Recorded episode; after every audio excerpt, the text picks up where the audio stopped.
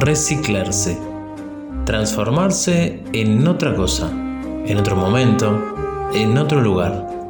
Porque somos energía, luces y sombras, y con esto la mejor versión de nosotros mismos. Hasta ahora.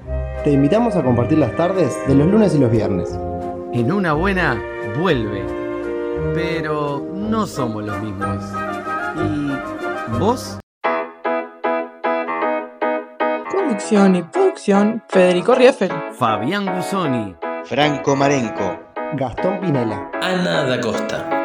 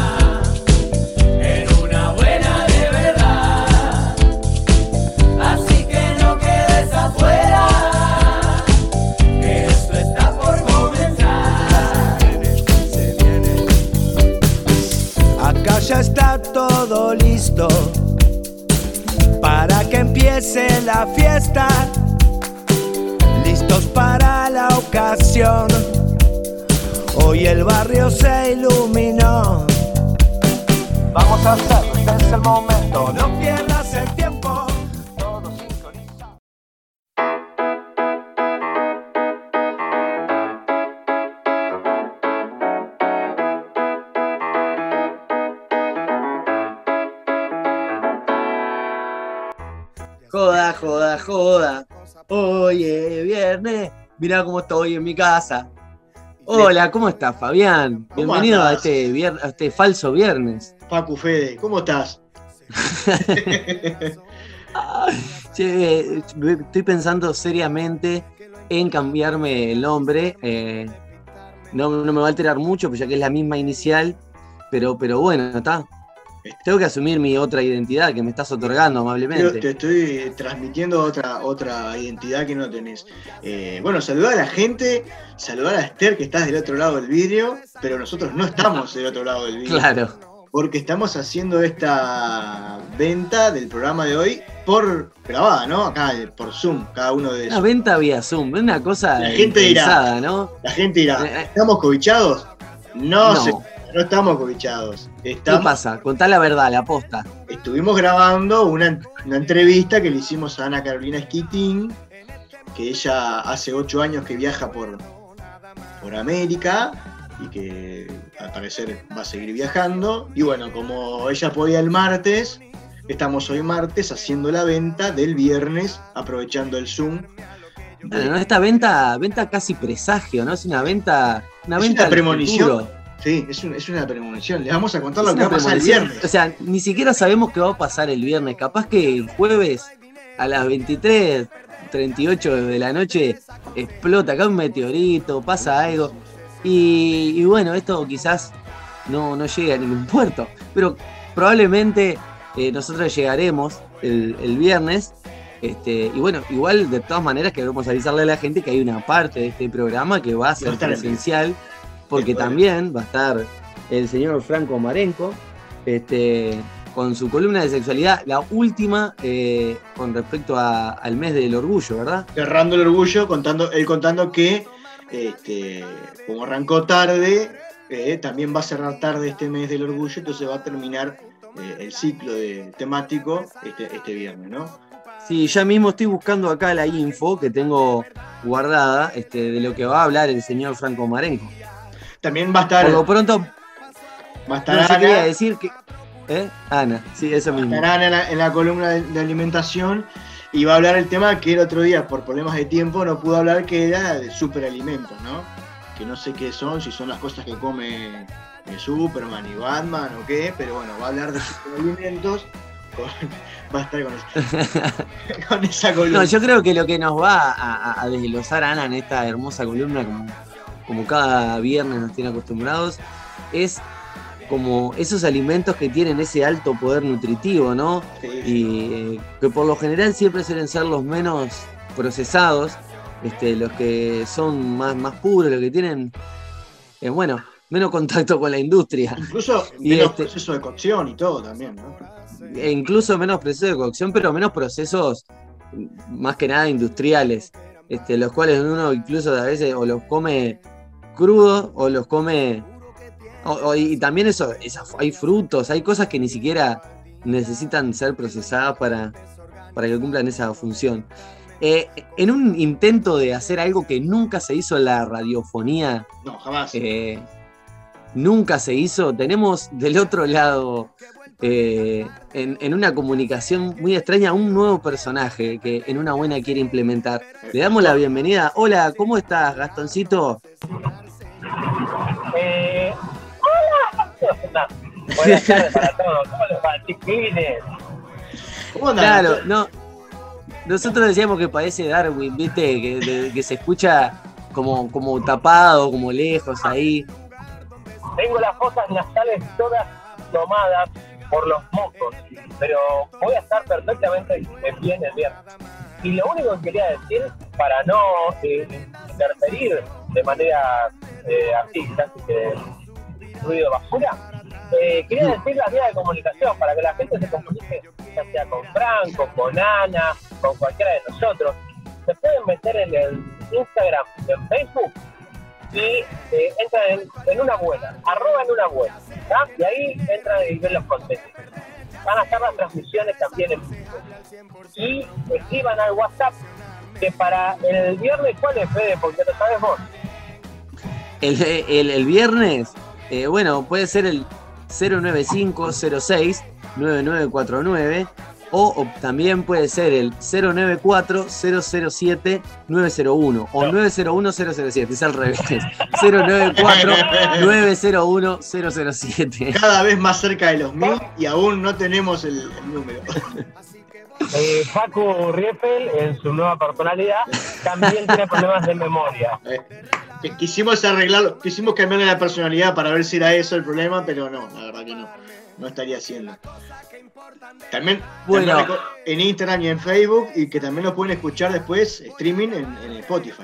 Que busquen ahí en una buena y van a encontrar. Claro, van a estar todos los podcasts que el señor Fabián Gusoni eh, recorta, pega, edita y también, bueno, hay, yo quiero decir que hay cosas que, que- que dicen ahí, son mis palabras, pero que no son las mías porque lo que hace Fabián es que me edita de tal manera, me edita de una manera que me hace decir cosas que yo realmente no dije.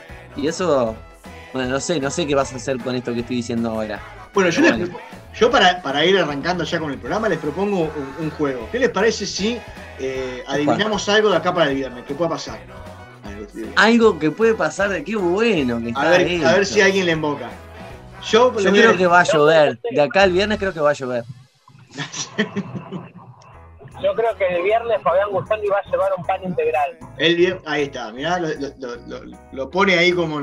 Yo eh, voy a decir que nos levantamos con la noticia de que Luis Suárez está lesionado y no juega contra Colombia. Yo, eh, a- abajo del diario que va a estar en la puerta, va a llegar por encomienda eh, un pan de almendra. Eh, este, porque bueno, yo este viernes seguramente no esté ahí. Estando en este momento, en esta venta del programa, te puedo asegurar que, que no voy a estar presencialmente. Y si no llega ese pan de almendra por encomienda, es porque se lo encomieron. Se lo encomi- lo encomiendaron. Sí, señor. Haceme el pan a mí, haceme el pan a mí. Él está tratando de buscando, buscando fieles para que, para que le hagan el pan. Gastón no puede más con su capacidad de, de arriba, una inyección De mangacha. Sí, Tiene un alto nivel de mangacha en sangre. sí, totalmente. De arriba una patada en la cabeza igual. Increíble. Bueno, Bueno, gente. seguramente ahora nos vamos escuchando alguna cancioncita, ¿no? Que to- como, como todavía no la elegimos, no sabemos qué, qué canción va a ir. Se va a presentar sola y va a ser una linda canción, seguramente. Seguramente. Así que está. Eh, arrancamos el programa de hoy, entonces un abrazo Disfrutando para. del viernes a pleno. Gracias por estar, Fede. Nos Gracias a vos. Un abrazo enorme. Saludos, Darwin. Chao, Darwin. Gastón, Gastón. Gastón de Bocati. Chao.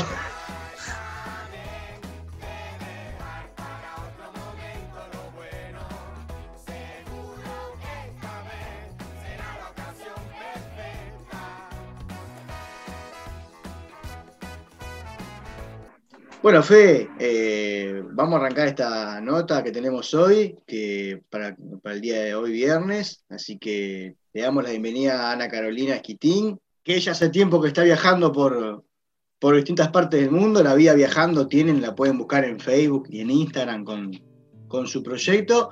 Y bueno, eh, para arrancar, bueno, contarme cómo, cómo estás, que ahora estás en México, ¿puede ser, Caro? Buenas noches. Buenas noches. Bueno, sí, ahora estoy en México, eh, en un pueblito que se llama Tepoztlán, que es un pueblito muy hermoso con montañas, en el centro de México, cerquita de la Ciudad de México. Y, bueno, muy místico, un lugar muy místico que me, me gusta mucho.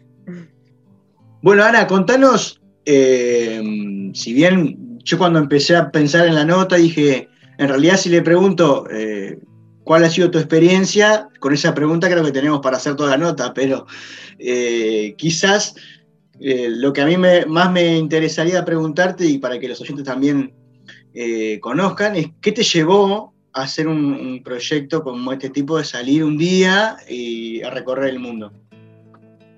Bueno, en realidad eh, es un sueño que yo tengo desde niña, que yo tenía desde niña y que me imaginaba cómo sería, bueno, que crecí en Cardona, que para los que no conocen Cardona es un pueblito muy chiquito, y siempre me imaginaba qué habría más allá, ¿no? Cómo viviría la gente más allá.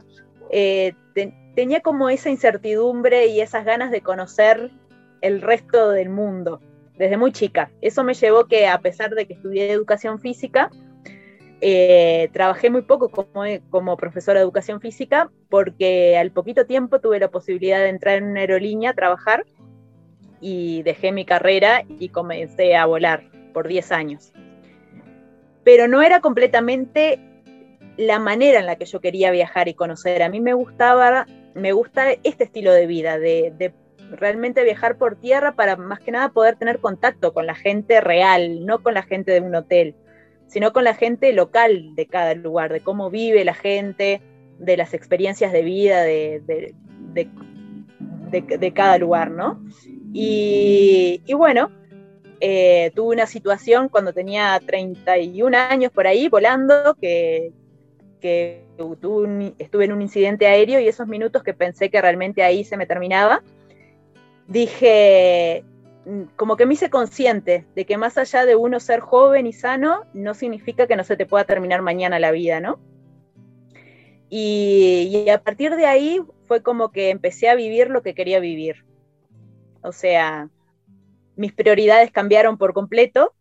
Hasta ese momento trabajaba como, bueno, como la mayoría que trabaja para cobrar el sueldo a fin de mes, para comprarse ropa, para tener un auto, juntar para la casa y demás. Y a partir de ahí, nada de eso pasó a importarme. Pasó totalmente segundo, tercero, cuarto, décimo plano. Eh, y bueno, renuncié al trabajo, compré la camioneta y salí. Así, a ver, como un salto, al, un pasito al vacío, a lo que me deparara la vida, pero estaba dispuesta a lo que fuera, con tal de, de tratar de vivir como realmente lo sentía, ¿no? Sí, imagino que, que, que fue un gran desafío. ¿Qué sentiste ese, ese primer día que, que arrancaste y que dijiste, bueno, eh, salgo, me voy? Bueno, en realidad, después de que me pasó ese incidente, yo puse una fecha, dije, Bien. Porque viste que si, si uno no pone fecha, bueno, en mi caso es como que uno va posponiendo, ¿no? Me dice, sí, no sé, cuando pueda voy a hacer tal cosa o tal otra, pero el tiempo va pasando y nunca estás preparado, siempre vas a tener miedo, en realidad. O sea, siempre vas a, a- a poner los peros. Entonces yo agarré y puse, tal fecha esté lista o no esté lista, salgo, como sea. Y así fue. Y ese primer día fue como un montón de nervios porque no sabía realmente lo que me esperaba. Sabía que mi vida a partir de ese momento no iba a ser la misma.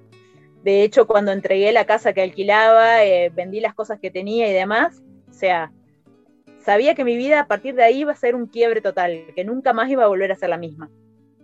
Y eso me generaba como un montón de miedos todavía, de adrenalinas y a ver el qué me iba a deparar el destino, el universo o lo que sea que yo en ese yo creo en el universo y creo que como que hay una magia especial que que guía de alguna manera el camino de cada uno.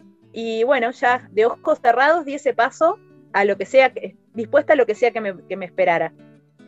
Y así empezó. Yo tenía una consultita rápida. Eh, vos eh, dijiste, Carolina, que habías puesto una fecha, ¿no? Para iniciar tu aventura.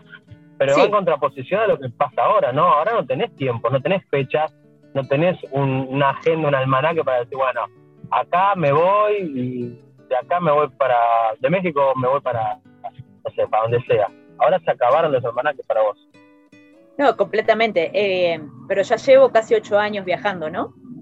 Cuando yo salí todavía, si bien estaba rompiendo con un montón de estructuras que, que fui, con las que fui educada de algún modo, eh, yo puse la fecha simplemente para poder dar el paso y no postergarlo. Para eso fue que puse la fecha. Para que mis miedos no me ganaran y, hicieran postergar más el viaje. Dije, tal día, como sea, salgo. Pero sí, cuando salí, salí con la idea de viajar dos, tres años. No pensaba viajar todos estos años que ya llevo en, en viaje. Pero a medida que fui avanzando, mm, me di cuenta que en definitiva era feliz viviendo así, que realmente eh, nunca había sido tan feliz. Y que en definitiva esta es mi vida y la puedo vivir como yo quiera, ¿no? Así que a partir de ahí corté con fechas y corté con planes. Ya dejé de tener planes y dejé de tener fechas programadas. Simplemente hago lo que siento en cada momento. Eh, pero sí, en un inicio todavía tenía determinada estructura y sí pensaba dos años y regreso. Estaba, estaba con esa idea todavía en la cabeza. Todo lo demás fue un proceso que me, que me llevó a, a decidir vivir mi vida así, ¿no? No, yo quería preguntarte un poco, Ana Carolina, de cuál crees este, que es tu, tu propósito. O sea, si, si bien decidiste vivir tu vida así porque te gusta viajar, te gusta eh, ser una persona nómade, libre, eh, ¿hay un propósito de, de- de llevar a cabo eh, tu vida así?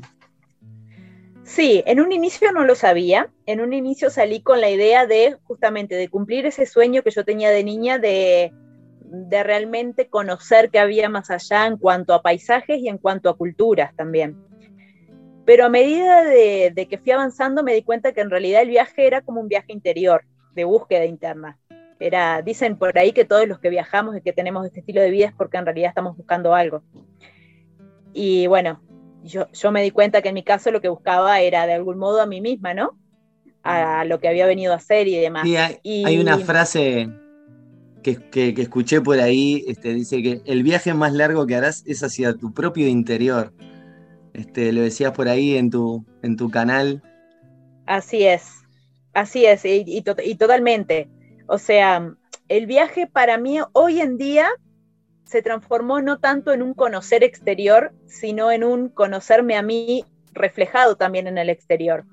Porque mm, es como un estilo de vida como el mío, es como un aprendizaje constante. Es mucho más intenso que en una vida normal de una ciudad o, o sea, o con tu círculo o, demás, porque continuamente estás aprendiendo, estás conociendo gente totalmente distinta, con educación totalmente distinta a la tuya, perspectivas de vida diferentes, y para mí es como una gran herramienta de aprendizaje, de poder entender la cantidad de miles de personas y de modo de, ver el mundo que hay, eh, y en ese sentido poder ampliar mi mente también. Y, y bueno, entonces hoy en día el viaje es, es eso, es el seguir descubriéndome a mí a través de la gente que voy conociendo. También de los paisajes, disfrutando los paisajes, pero va enrique- enriquecido más por el tema de la gente, de las personas, el poder conocer gente, dialogar, eh, conocer un poquito más de dónde vienen, sus costumbres. Por ejemplo, ahora que se me estaba lloviendo la camioneta, me prestaron un techo eh, una chica que vive acá en este, en este pueblo y me mostró recién cómo juntaban el maíz, cómo preparan las tortillas, muelen el maíz para hacer las tortillas y toda esa cultura Tremendo que es- aprendizaje. claro, pero que viene de la mano directo de la gente, no de que me mire un canal de YouTube o un documental en National Geographic. Claro, estás Es ahí como- viéndolo en vivo. Exacto, exacto. Y, Es y este tipo, esto, esto es lo que a mí más me gusta de, de este estilo de vida, ¿no? Pero bueno, tiene también sus momentos difíciles, porque no, no todo es, es una, como te digo, es un estilo de vida, es una forma de vida. Y como toda vida, o sea, tiene sus, sus momentos de pico que estás en la cresta de la ola y hay momentos que estás abajo. Porque es la vida, así es la vida, ¿no? Sube y baja.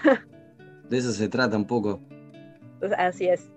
Vi que sos como una especie de consejera de como de, realiza- de realización de sueños, o sea, no de realización de sueños, pero sí das tips y consejos para, para gente que está con ganas de emprender y hacer cosas que le gustan en su vida.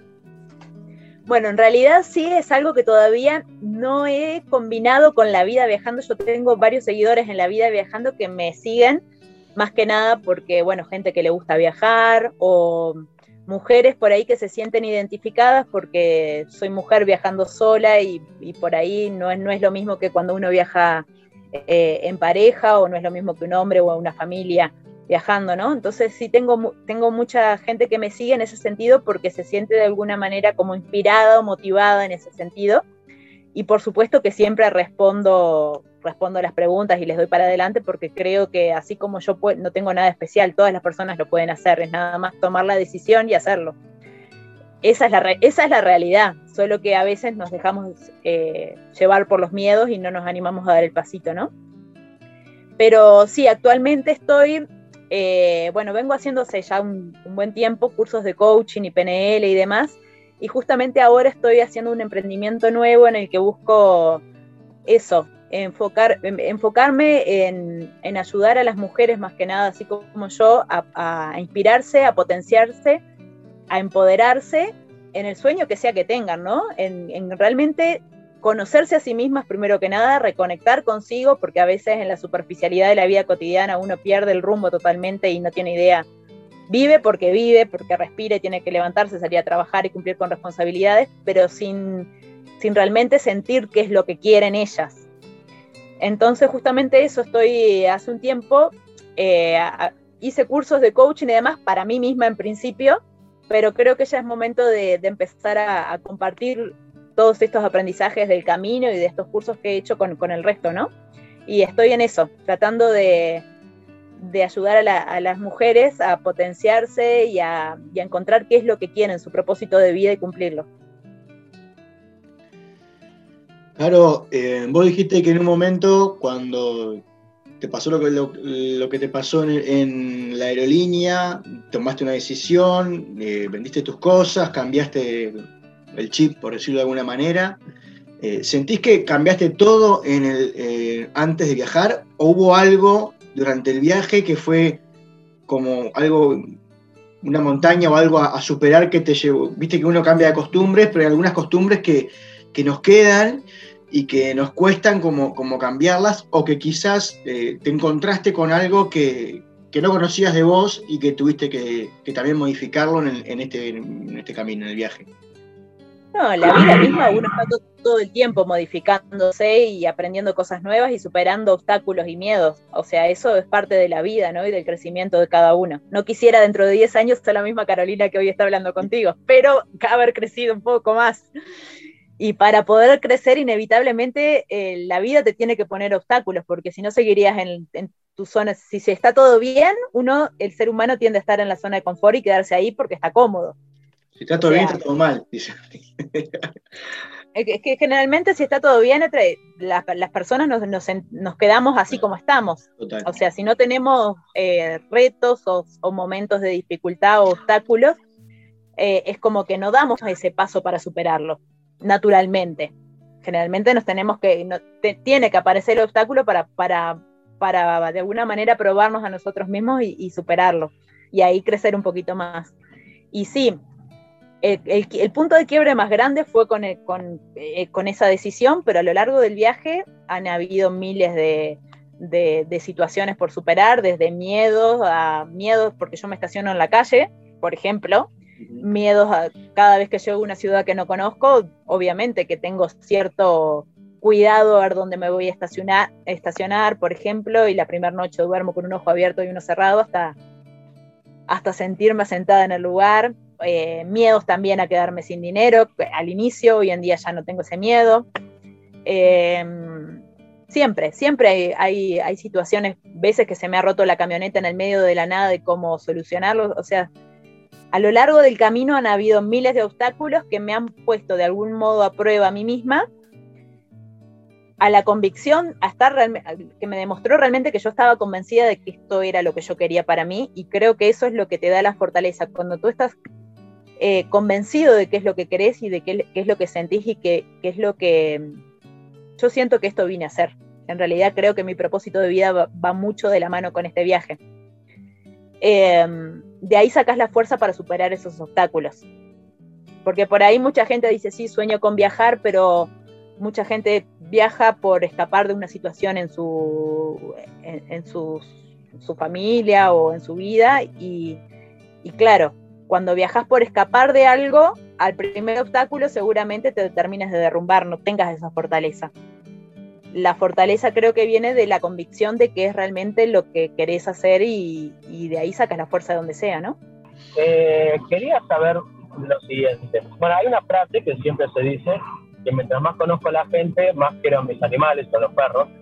Eh, y en tu, en tu trayecto, en tu viaje, dijiste que te gusta conocer a la gente se, se acopla o se amolda esa frase a, tu conocimiento de gente o, o, no, no tiene nada que ver y la, la, excepción a la regla la, la tenés vos, la vas cumpliendo y vas conociendo gente linda y divina eh, en ese trayecto de ocho años.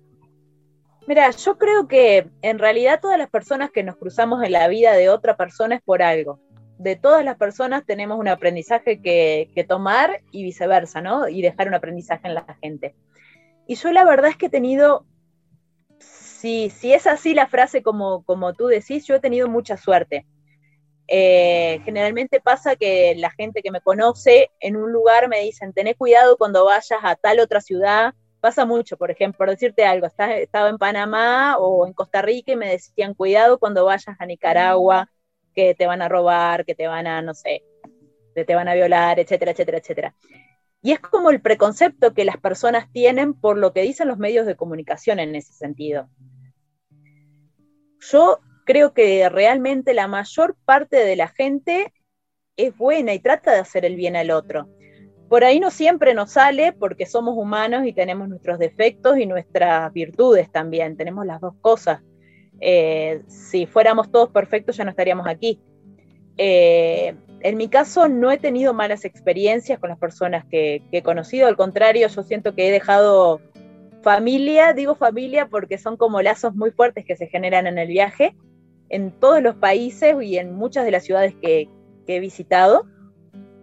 Y, se ha dado así, no sé si es porque eh, quizás es lo que uno atrae o quizás es lo que, que también, eh, como, como son relaciones más intensas porque es por un corto tiempo, porque yo continúo viajando, tampoco se termina de, dar el, proceso quizás que por años, por años que uno llega a conocer otros aspectos del ser humano, ¿no? O sea, cuando uno conoce a la gente de toda la vida que la conoce, uno le conoce sus virtudes y sus defectos. En cambio, cuando uno recién conoce a alguien, trata de darle a esa persona lo mejor de sí. Generalmente pasa eso, y quizás es eso lo que me ha pasado a mí, pero yo la verdad es que, agradezco un montón a todas las personas que he conocido y, en eso soy una afortunada. Eh, en eso de conocerse a sí misma, vos Carolina, eh, ¿te está gustando lo que conoces de vos misma? Eh, ¿Hay algo que digas, pa, esto no, lo, tendría, lo tendría que revisar? Sí, claro, que estoy revisando muchas cosas, he estado revisando muchas cosas. Todos tenemos nuestras luces y nuestras sombras, ¿no? Eso es parte de conocerse uno mismo y eh, todas las personas las tenemos.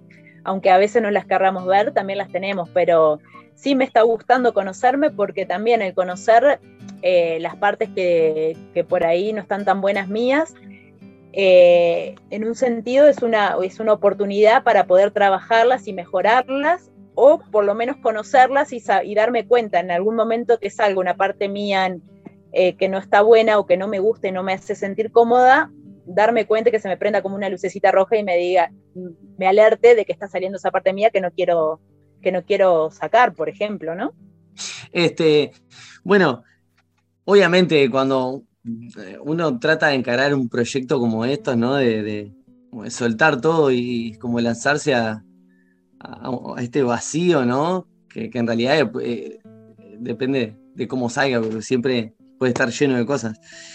Y, se pone a pensar, bueno, ¿cómo sobrevivo? ¿Qué, puedo hacer para, para subsistir este, económicamente? Porque, bueno, estamos en un sistema en el cual hay que, hay que sobrevivir. ¿Cómo sobrevive Ana Carolina en este viaje que ha decidido emprender?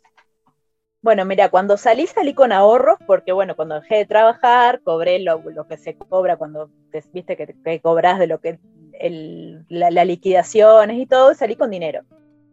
Pero cuando llegué a Perú, estaba en el norte de Perú y me quedé con 20 dólares, era todo lo que tenía. Entonces ahí fue como un gran obstáculo un gran miedo a superar, ¿no? Tipo, ¿y ahora qué hago? Estaba en otro país, en un país que económicamente, o sea, los sueldos son muy bajos, si vas a trabajar para alguien es muy bajo, y, y bueno, y ahí lo- que, lo que hice fue, eh, tenía la, suerte de que yo al viajar en camioneta, que por eso era mi idea de viajar en camioneta, tener asegurado un techo. O sea, siempre, siempre a donde voy yo tengo mi casa. O sea, no, no tengo... e- Esa era la idea de la camioneta. Y por otro lado, también tenía para cocinarme. Y un paquete de fideos es barato en Uruguay o en la China, en todos lados es muy barato. O sea, eh, entonces yo sabía que techo y comida no me iba a faltar. Lo que me podía faltar era por ahí echarle nafta a la camioneta para seguir avanzando. Pero iba a tener un tiempo de poder sobrevivir sin, sin, sin, sin ese problema, ¿no? O sea, nadie, como no tengo tiempo tampoco de viaje, cuento con el tiempo que quiera. Si me lleva un mes juntar eh, la plata para llenar la, la, camioneta de nafta, me quedo un mes, ¿qué, qué pasa? no, no iba a ser muy grave. Eh, pero bueno, empecé, yo creo que todo lo que uno va aprendiendo en la vida son como herramientas que te van ayudando para una u otra cosa, ¿no? Claro, se tiene como el- ese miedo a veces, ese concepto de decir, no, bueno, ¿qué hago sin plata? Y bueno, y si no te- si, si tenés de- determinadas cosas ya previstas, y bueno, ahí no consumís, ya está, no tenés plata, no consumís, pero Exacto. bueno, tenés, tenés para vivir, mientras tenés para vivir, o sea, no, no necesitas más nada, capaz. Exacto. Y no, y como te decía, yo creo que todo lo que uno va aprendiendo en la vida te va sirviendo. Y lo primero que, te- que te- tuve que hacer es como romper el- la estructura también que, que de alguna manera nos educan, sobre todo allá en Uruguay, que si estudiaste para tal cosa tenés que trabajar de tal cosa. Y eso en realidad es como una limitación totalmente. Si, si, si te aferras a eso, te vas a estar limitado a que vas a generar plata solamente si conseguís trabajo de eso. Claro, es había encasillarse en algo que, que no tiene sentido. que no tiene sentido.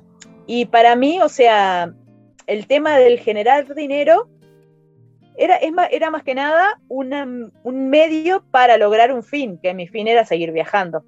Así que me daba lo mismo si, si tenía que trabajar de, de moza en algún lado o de lo que fuera. Pero en ese entonces yo eh, había aprendido masajes hace unos años, porque me gusta mucho la, todo lo que es la medicina oriental y demás, y había estudiado shiatsu y digitopuntura y demás. Y justo como estaba en el norte de Perú, en una zona balnearia, empecé a ofrecer mis masajes y empezaron a llegar clientes.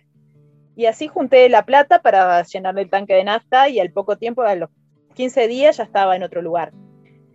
Y trabajé haciendo masajes bastante tiempo hasta que después más adelante me encontré con otros viajeros, en rodantes también, y hay como una comunidad muy linda entre viajeros rodantes que generalmente es como que se colaboran, se ayudan.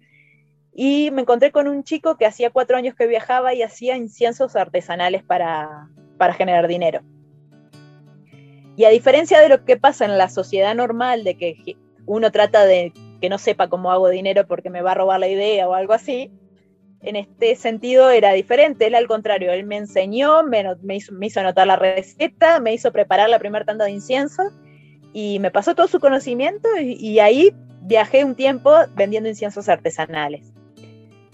Pero como siempre te digo, rompiendo esta estructura de qué, qué va a decir la gente si vendo inciensos en la calle, por decirte algo, ¿no? O sea, yo pasé de trabajar en una aerolínea a de repente salir a vender inciensos en la calle. Rompiendo ese, ese, esa estructura, yo creo que es una estructura en realidad, de que está mal visto de repente o no te miran de la misma manera si haces una cosa que la otra, ¿no? Eh, y bueno, y después más adelante vendí postales un tiempo, también del viaje. La gente es muy linda, la gente te ayuda. También muchas personas se acercan porque tienen un sueño similar y nunca se animaron a dar ese paso. Entonces, como ellos no se animan, te ayudan a vos y te impulsan para, para que puedas seguir. Personas te me van invitando a quedarme en la casa, a almorzar, a, o sea, y bueno, y hace ya unos años, eh, la primera vez que entré a México, porque yo ya subí hasta Alaska y volví a bajar, ¿no? La primera vez que entré a México, también otros viajeros me habían enseñado a hacer macramé y hice un emprendimiento de, siempre me gustó, desde que estoy en Uruguay, las, las piedras, que es la gemoterapia, la energía de las piedras y demás. Y saqué una línea de pulseras combinando distintas piedras con distintas intenciones y, y armé como un mini emprendimiento, digamos, de, artesanías, que en un inicio las vendía yo personalmente en la playa, también caminando y demás. Y, y, con el tiempo le traté de dar como una estructura y tengo algunas tiendas ahora que revenden mis pulseras aquí en México. Entonces eso también me, a tanto me llaman y me dicen, claro, necesito 50 pulseras y ya, pongo 50 pulseras en una cajita y las mando. Eh, y bueno, y ahora los talleres que estoy dando online también es también una fuente de ingreso. Pero ya llevo ocho años de viaje, entonces ya tengo como más armado un sistema de, de no exclusivamente depender de que yo salga a vender pulseras. Y vendo ahora también mi libro, porque escribí mi libro, mi vida viajando también, también de ahí recibo ingreso. Pero ha sido todo un proceso, no es que Ahora estoy en ese sentido un poco más tranquila porque sé que de alguna manera siempre, o sea, tengo lo, que necesito para vivir. Eh, pero ya pasé todo un proceso. Desde quedarme sin plata, me llegué a quedar tres veces sin plata, porque esa no fue la primera vez, fue en, Perú, pero después Centroamérica es bastante complicado para generar dinero.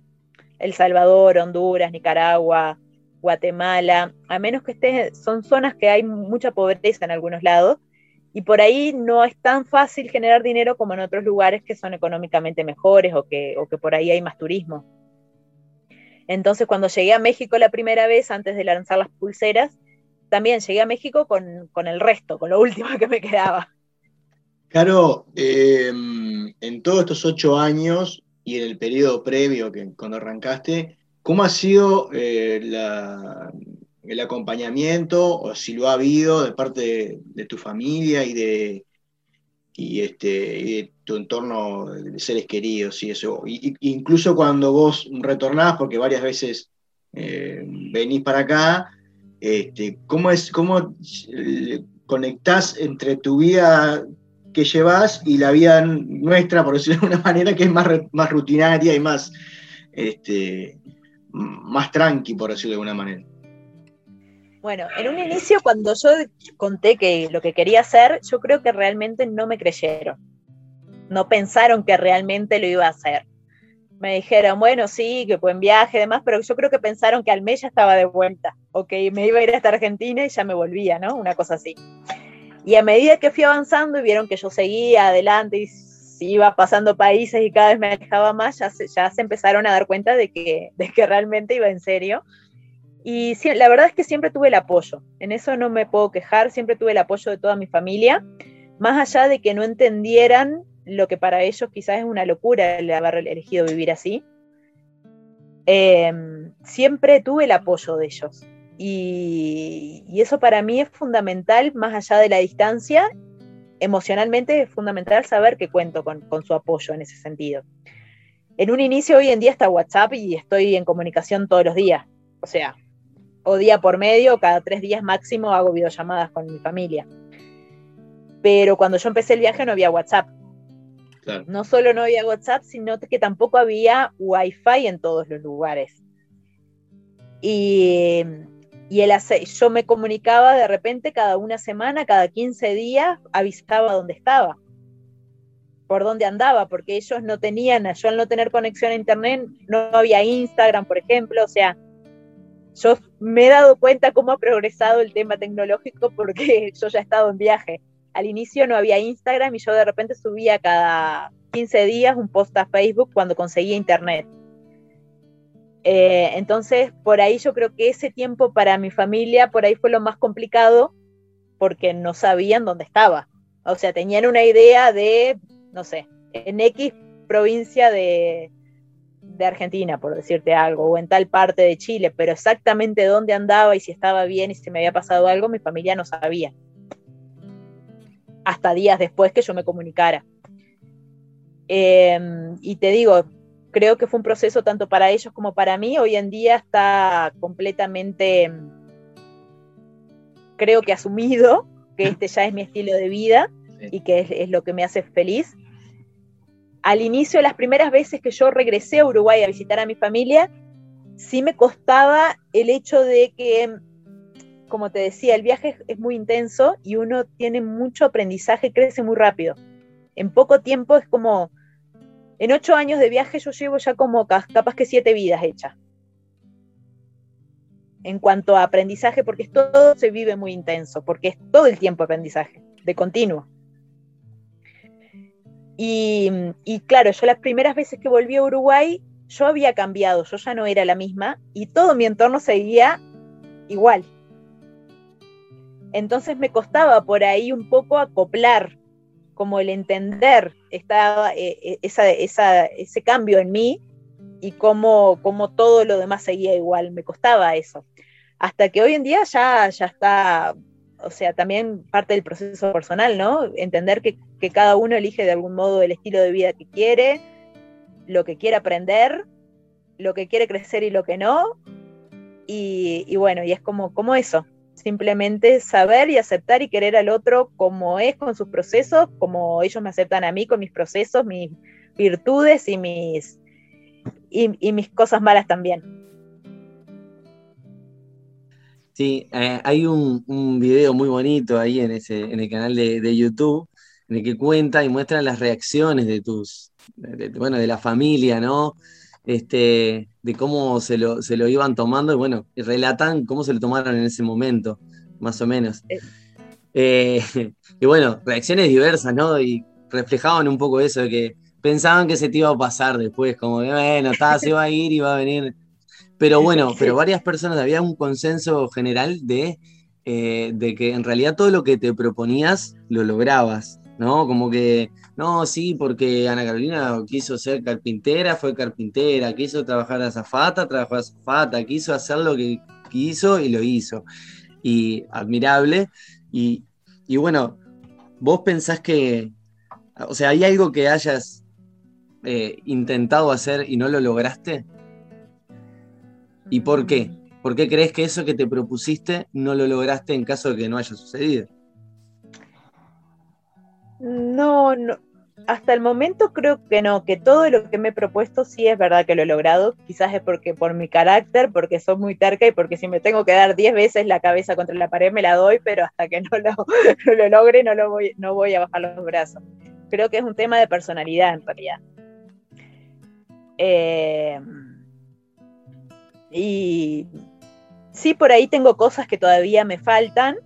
Por ejemplo, me quería ir a Asia, ya quería estar en Asia, pero antes, fue antes de la pandemia y hubo, hubieron situaciones que no, por ejemplo, la camioneta anterior que tenía se me rompió el motor y salía un disparate a arreglarlo y el dinero que tenía para irme a Asia se me fue en la camioneta, o sea, y no pude irme. Eso es algo que yo que lo tengo pendiente, pero no lo Pero si vas no a lo- Asia, ¿te vas a llevar la camioneta de alguna manera o pensás No, hacia- dejarla? hacia- hacia el- eh, esta camioneta queda en América, queda en el continente. Es mi casa, esta es como mi casa de referencia, esta no la voy a vender, se lo tengo decidido. Eh, en principio, ¿no? Es como, e- este es mi hogar. En Asia probablemente me vaya a comprar una moto. Si es que puedo ir a Asia, todo depende del coronavirus, ¿no? Ahora estamos como, estoy a la expectativa a ver qué pasa. Y si me llevo el para Europa, me compraré algo allá. Otro vehículo allá, porque sale más caro cruzar que, que comprar algo allá. Bien. Caro, eh, quizás eh, para ir cerrando, no sé, vos que decís, nos quedan algunos minutos, pero y ya que tocaste el tema de, de, mm, la pandemia y en esto de que los viajes se han, han disminuido y todo, ¿cómo es eh, seguir viajando en estos tiempos? ¿no? Y, cuál ha sido, cómo ves vos? Nosotros acá en Uruguay tenemos una mirada a lo que está pasando por lo que está pasando en Uruguay, pero ¿cómo vos podés, desde todo lo que has aprendido y todo lo que has vivido, cómo has vivido esta situación que, que nos toca vivir a todos? Bueno, a mí el tema de la cuarentena me costó, me costó bastante, más que nada porque, eh, imagínate, todos sufrimos la cuarentena, la cuarentena, el encierro, ¿no? Pero imagínate yo sola encerrada dentro de una camioneta. Sí. y estuve como 40 días encerrada sin poder eh, hablar con nadie, casi, no más estuve, casi que sin hablar con nadie, porque además, o sea, yo ya estoy acostumbrada a estar sola, estoy muy acostumbrada a estar sola. ¿Te agarró ahí en yo- México la pandemia? Sí, me agarró en México. Yo estoy muy acostumbrada a estar sola, pero el tema de mi estilo de vida me hace que yo igual interactúe con gente. Yo conozco gente en el, no sé, voy al mercado a comer algo y enseguida soy muy amigable y enseguida me hago amigo y, y dialogo, interactúo con gente. Pero con la pandemia, ese tiempo yo ya no se podía interactuar con nadie. Entonces yo no me podía hacer amigos, no podía, la gente ni se me acercaba por miedo a... Entonces fue como sola, encerrada acá adentro, también es como un gran aprendi- fue como un gran aprendizaje. Que siempre a todo le trato de sacar el lado positivo. En, la- en mi cuarentena escribí mi libro, así que eso fue, eso fue algo positivo. Me di cuenta que sé dibujar, por ejemplo, y ahora estoy dibujando también, cosa que no sabía, de aburrimiento me puse a dibujar y dibujaba bien y no lo sabía. Eh, pero, pero sí, en ese sentido fue un gran aprendizaje, como encontrarme realmente con soledad, soledad, soledad completa, realmente. Que yo, si bien hace muchos años que, que sé estar sola, a esa soledad de no tener ningún vínculo con nadie, ni una, nada, nada, nada, ni un contacto de hablar con alguien, sí me costó. Hoy en día acá en México está mucho más liberado. Yo no creo que realmente no haya casos como dicen, pero, pero sí la gente vive más vive una vida normal. Hay gente que ni siquiera usa cubrebocas y hay gente que sí. Eh, el tema de los viajes igual sigue limitado. Acá en México, dentro de México uno se, se mueve normal y está todo abierto y hay discotecas, hay todo. Vida normal. Pero sí yo soy consciente de que no es un buen momento para andar viajando. Sí, dentro de México yo me muevo sin problema, pero no es momento para irme, por ejemplo, yo ahora me pensaba ir sino para Europa, Asia sé que no se puede ahora, pero me pensaba ir para Europa y al mismo tiempo pienso, ahora Europa está abierto, pero seguramente termina el verano y lo van a cerrar. Entonces no tiene sentido cruzar Europa y estar un mes, dos meses y, me, cierren Europa. Eh, entonces yo creo que en este momento no es un momento, no están las cosas como para andar viajando así como antes. Eh, en mi caso yo no, no trato de no generar expectativas, de no, para que la ansiedad no me coma también, ¿no? O sea, es como aprender a soltar. Cuando hay, hay cosas que se escapan de nuestro control, se escapan de nuestras manos y no dependen de nosotros. Así que, y esto es una. Entonces, aceptar lo que hay ahora, esta es la situación que hay ahora, que tenemos en, en, el, en la vida, en el mundo todos, creo, y, mm, y aceptar que es así y bueno, tratar de disfrutar y ver las cosas positivas que sí tenemos, que bueno, en mi caso que estoy sana, que tengo mi camioneta, que estoy haciendo los talleres, que estoy conociendo gente linda acá dentro de México que todavía no conocía. Y, y bueno, y esperar a ver qué pasa. ¿Qué vehículo es que está manejando? ¿Es un motorhome? ¿Es una camioneta? Y, y otra pregunta dentro de esa, ¿cuál sería el mejor vehículo para este tipo de viajes, así, de hacer 300 kilómetros, 400 kilómetros, traerse de dormir? Mira, este, esta camioneta la tengo hace un año y medio. Es la cuarta camioneta que tengo. He cambiado cuatro veces de camioneta. Y esta no la voy a cambiar porque considero que es la mejor camioneta que puedo tener. En cuanto a que el motor es muy bueno, hay repuestos en todos lados, es muy cómoda, es como un apartamento. Eh, y, y bueno, y es cuatro cilindros, que acá en el norte generalmente los vehículos motorhome son ocho cilindros. Es una camioneta motorhome, ahora después les, muestro, les, les muestro una imagen por afuera. Eh, ¿Y cuál es el mejor vehículo? Yo creo que el, que el vehículo no tiene que ser la excusa para no salir para el que quiere salir a viajar, ¿no?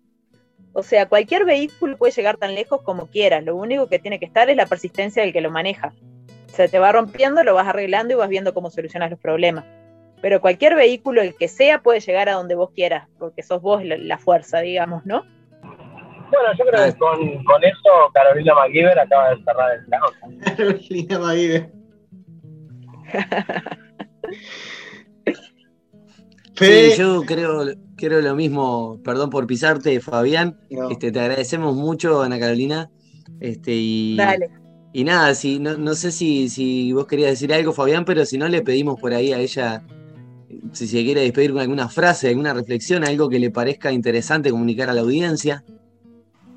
Si tenés, o sea, tranqui, sé lejos de algún compromiso, pero por ahí tenés algo que, que te gustaría compartir. no, yo creo que lo mismo que, lo mismo que me motivó a mí a salir de viaje y a tener este estilo de vida, es como, yo lo que le diría a la gente es, es que, que tomen conciencia de que, de que el tiempo se va, se va muy rápido, la vida se vuela, y que es realmente lo más preciado que tenemos es el tiempo, y no deje pasar el, el tiempo viviendo en la superficialidad de lo que no, sin conectar con nosotros, ¿no?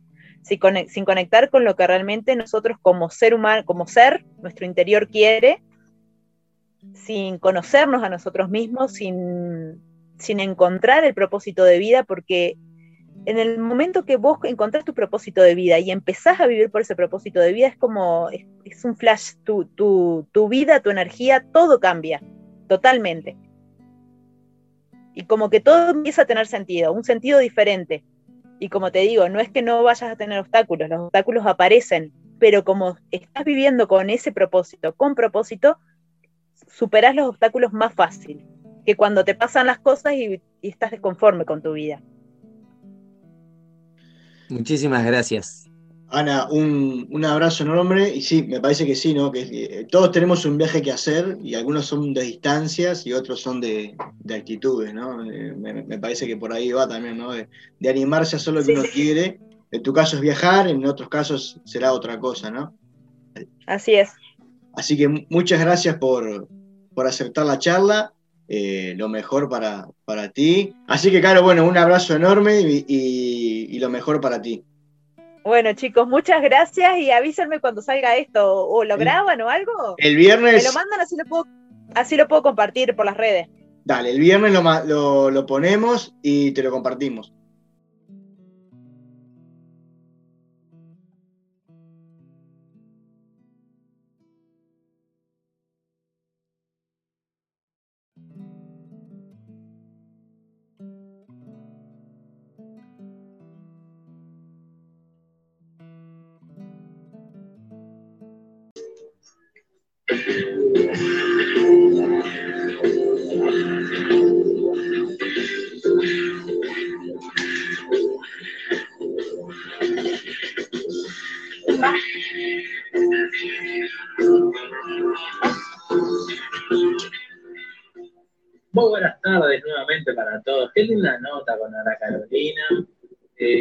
Lamento profundamente no acordarme el, el apellido. Esquitín. Esquitín. Le mandamos un saludo muy grande. Gracias a ella por, Gracias, Busoni. por habernos traído eh, una, una nota tan linda desde México, el lugar donde está en este momento. Bueno, Ana da Costa, buenas tardes para ti. ¿Cómo estás? Buen viernes para todos. ¿Cómo están, chicos? ¿Cómo andan, gente? ¿Todo bien? ¿Cómo llegó? ¿Llegó bien? Yo siempre llego bien. ¿Y usted? ¿Cómo llegó, Pinela? Impecable. ¿Sí? ¿Trajo, ¿Trajo el pedido? ¿Trajo el pan? ¿Trajo el pan, Pinela? Seguimos esperando. ¿Tengo que responder? Y siempre con la verdad. No, Siempre hay que decir. No, Siempre. no, no traje. Busoni, ¿usted hizo los deberes? Sí, señora. Cuente, cuente. Traje un pancito con, con la receta que usted me había pasado. Lo único que le agregué fue un poquito de aceite. Y. ¿Cómo la vio? ¿Cómo, cómo, eh? Bien, bien. O sea, no soy muy de, del- de la avena, pero el pan me está que a mí me gustó, me gustó. La avena es proteína, ¿vio? Que Sí, también sí, está, sí. está Me- bueno eso. Lo, siento- lo- lo sentí como medio así, medio, medio polentoso el pan. De la Sí. avena y el, y el- la harina integral Este, Pura, de acá, energía. de acá derecho a- al trono. Exagerado. ¿Qué necesidad de.? ¿Y qué, ¿Y qué es esta maravilla que trajo? Porque trajo más proteína acá el hombre. Es Sí, el uno. A falta de proteína traje un. Una sola torta. eh, no, de. Siempre, siempre ahí hasta, ¿no? Sí, escúchelo. Esto. Traje una pastita de maní, una, una, como un falso, una falsa mantequilla de maní, que en realidad no, no es mantequilla, que está hecha con un miel, maní, No, le puse un poquito de albahaca, un poquito de pimienta, sal, y bueno, ahí está. Le iba a poner, maravilla. le iba a poner ajo, pero me olvidé. Y cuando ya tenía todo procesado, no le iba a poner ajo. Polentoso, proteína, ¿vio? Esto para desayunar, merienda. No, también. rico, muy rico. La verdad, un ejemplo. El Usted, pan- Pinela, se podría juntar de- más seguido con Musoni. Es El lo pan, de posible. Esther, el pan de Esther y el pan de Fabián, los Sí. dos puros. La ¿verdad? verdad, me dejan tan contenta, pero tan, tan contenta y no se hacen una idea. Porque aparte son todas proteínas y todas cosas que nos vienen muy bien y que podemos salir un poco tanto de los ultraprocesados y comer rico y podemos hacer para guardar y tener siempre, ¿eh? Tenerlo como, como hábito. Yo veo a Gusoni con muy buena mano y Esther también, ¿eh? Todavía no probé las sopas, ¿eh? Estoy esperando pero- una sopa de ¿Qué Esther. Pero yo ¿A traje- ¿Adublarlos a eso o no de superalimentos? Ya me voy, chao. Era, lo, único, lo único que venía. Pero yo traje sopa. Bueno, pero La a hice- tocó- la hice ah, acá. Me tocó, La hice acá, la sopa, en ah, vivo. yo estoy esperando, no me toque. Está bien, te está esperando. Me está Hay que esperando. sacarle un poquito la capa así arriba y ya está. ¿A qué venimos hoy? Hablar de superalimentos. ¿no? ¿Qué son los superalimentos para ¿Es lo que come Batman y Robin? ¿No? Puede ser. Come. Batman y Robin no son super nada. Son dos personas comunes con capa. Son superhéroes. No, señor. No tienen- el, el superhéroe es el que tiene un superpoder. Algo ¿Y qué, extraordinario. ¿Y qué son Batman y Robin? Nada, son dos personas que dijeron, vamos a poner nuestros trajes y vamos a salvar al yo discrepo, discrepo. Quiero, quiero decir que discrepo. Bueno, está bien. Está, está. Era un murciélago, claro. ¿no? Como Para- el para- murciélago que trajo para- la peste. para así mí- pienso para yo, mí, digo, y- y- No, yo, ah, Y sin robarle más espacio a la columna, para mí es el mejor de todos los superhéroes, porque no, no, no- no tiene ningún eh, atributo sobrenatural. No tiene ningún ade- ade- aderezo. Bueno, dale. A ver, eso trajo Gusoni. ¿Qué son los superalimentos? Marketing puro. ¿Esto es superalimento? Sí, vamos a deconstruir la realidad, pura realidad de lo que es el marketing. A ver, gente, la palabra super, ¿qué significa? Nada, super. No, Super, algo ¿Qué super? grandioso. Super está el precio, pero que eh, eh, super es por encima de super o más que. ¿Y por qué algo es más alimento que otra cosa si también esto es una cuestión personal? Porque lo que no es para uno es para otro. ¿Y porque es súper Yo creo que acá hay una cuestión de mitos o creencias que nos hizo, ¿viste? de Las cuestiones del marketing para vender. sí, Sí. Es como, esto es mejor que aquello, y mejor que aquello, y mejor, y siempre hay mejores. Pero lo mejor Está por venir. está por venir. No, es personal. Es meramente personal. No es esto. Esto tiene propiedades. Estos, estos alimentos que voy a nombrar, y hay muchísimos más, no los tenemos culturalmente como algo que hagamos constantemente, pero están en nuestras vidas de épocas inmemoriales. No estamos acostumbrados. ¿Por qué? Porque el marketing nos educó de otra manera. Y por otras cuestiones que tienen que ver meramente con el capitalismo, la bolsita, lo rápido, que pronto ya. El tema es entender que para cada cuerpo hay un, un formato de alimentación que es propio para cada persona, que no todo le viene bien a todo el mundo. De que no hay reglas básicas, esto es así, tiene que ser así. No, no tan así. sí. Es conocer que hay otras cosas que podemos administrar en nuestra vida que no conocemos, yo muchas cosas no las conocía, y las fui anexando y vi, bueno, por acá voy y por acá no voy, esto me hace mejor, esto me hace peor, esto me trae muchas cosas, hablamos de las flatulencias, ¿no? Pero hay cosas que no es para todos, y si tenés un trabajo con mucha gente alrededor, no podés estar todo el tiempo inyectado, entonces hay cosas que es muy, muy bueno el alimento, pero me hace paso. A, a mí cuando dijiste esto de que cada uno tiene su, su alimento o, o para todos es diferente, es con esto de que conozco gente que come un montón y está flaquita, y hay gente que come poquito y no, y no logra bajar de peso. Entonces, eh, está con- me parece que, que se adapta a lo que vos decís, ¿no? que cada uno debe encontrar la alimentación que, que le hace bien a su cuerpo. Creo que el autoconocimiento en la alimentación es como toda la vida, es un proceso de la vida entera. Ir conociéndonos. Y hay veces que lo que consumimos no es para nuestro cuerpo. Cada cuerpo tiene su, su forma y sus necesidades. Y a veces nosotros, por estar masificados, que hay cosas que es verdad, estamos masificados, hacemos caso y no es para nosotros. Y, no- y tampoco probamos todo esto, porque todo esto decimos, no, ay, no, porque está de moda ahora, qué sé yo.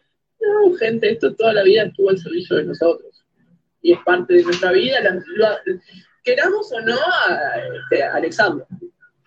O sea, que vos lo, que vos decís es que los alimentos pueden o no ser super alimentos y de- dependiendo de la persona que lo consume, porque le puede hacer un efecto X a la persona que lo- lo esté consumiendo. Un, por ejemplo, de la lista que vos trajiste ahí, ¿no? Ujú. ¿Cuál podría ser un superalimento? Te, te di Leo y te voy contando opciones. O ¿no? decime uno, decime uno. Cacao. Bueno, el cacao, por ejemplo, a mí, me- capaz que me, me resulta un superalimento y a otras personas les, les resulta alérgico. No, Ahí está está. mal. Una persona puede ser alérgica al cacao, entonces deja de ser un superalimento. Ahí vamos. Por ahí, por ahí es la cuestión. Ya vino Franco Marengo, lo, lo invitamos si quiere a, a- Que venga, venga a probar acá el pan espectacular de Busoni. al pan y todo, porque yo Hay galletitas también, ¿eh?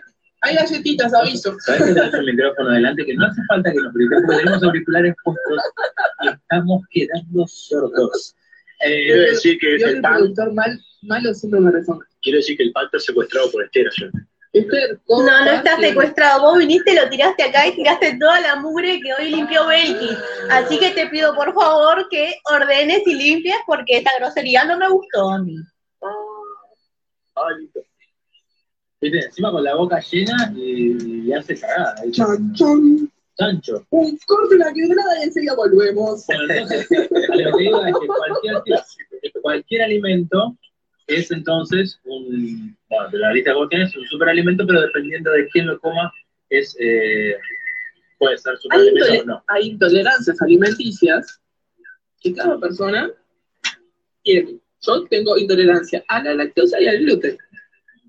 Dentro de, los, de las intolerancias que tenés tú, ¿hay alguno de esos alimentos que vos no tolerás que sean superalimentos? No, no me tocó. De esto no me tocó. Me tocó el gluten y la lactosa en el reparto. Pero sí me consta que hay mucha gente que puede no tolerar algún- el cacao no es para todo el mundo. O sea, la gente es intolerante y es un superalimento. El, el mejor antidepresivo del mundo es cacao. ¿No te acordás que te contaba que para cerrar una venta y que la gente esté de buen humor, vos le das cacao y cerras la venta? Es un buen pique, voy a, ¿Eh? voy a ayudar. Téngalo en cuenta. Voy a ayudar un, un un, saquecito de cacao. Un saquecito No, de cacao. no, para la gente. Claro, para la gente. Claro. Usted ahí ya está, entre que le regala un, un chocolatito y que eso le levanta, ¿no? La adrenalina, la adrenalina, no, ¿cómo que se llama la do- No, eh, No, eh, la otro. oxitocina. No, la, de- la No. que es también la que se genera cuando uno está Sí, enamorado. esa, dopamina, Sí, dopamina. la dopamina. Claro, si resulta que yo agarro, me hago el listo y le doy un chocolate a alguien, la persona lo come y está relleno y es alérgico al relleno, ¿qué No te compra nada. No te paga, perdiste la Pero quédate tranquilo que la persona lo primero que hace es mirar a ver si es alérgico a eso, a algo. Artesanales y, y tienen el relleno que no, No, son igual. No, artesa- por más artesanal que sean, si es correcta, la persona tiene una etiqueta que tiene la fecha de vencimiento y dice lo que tiene el contenido.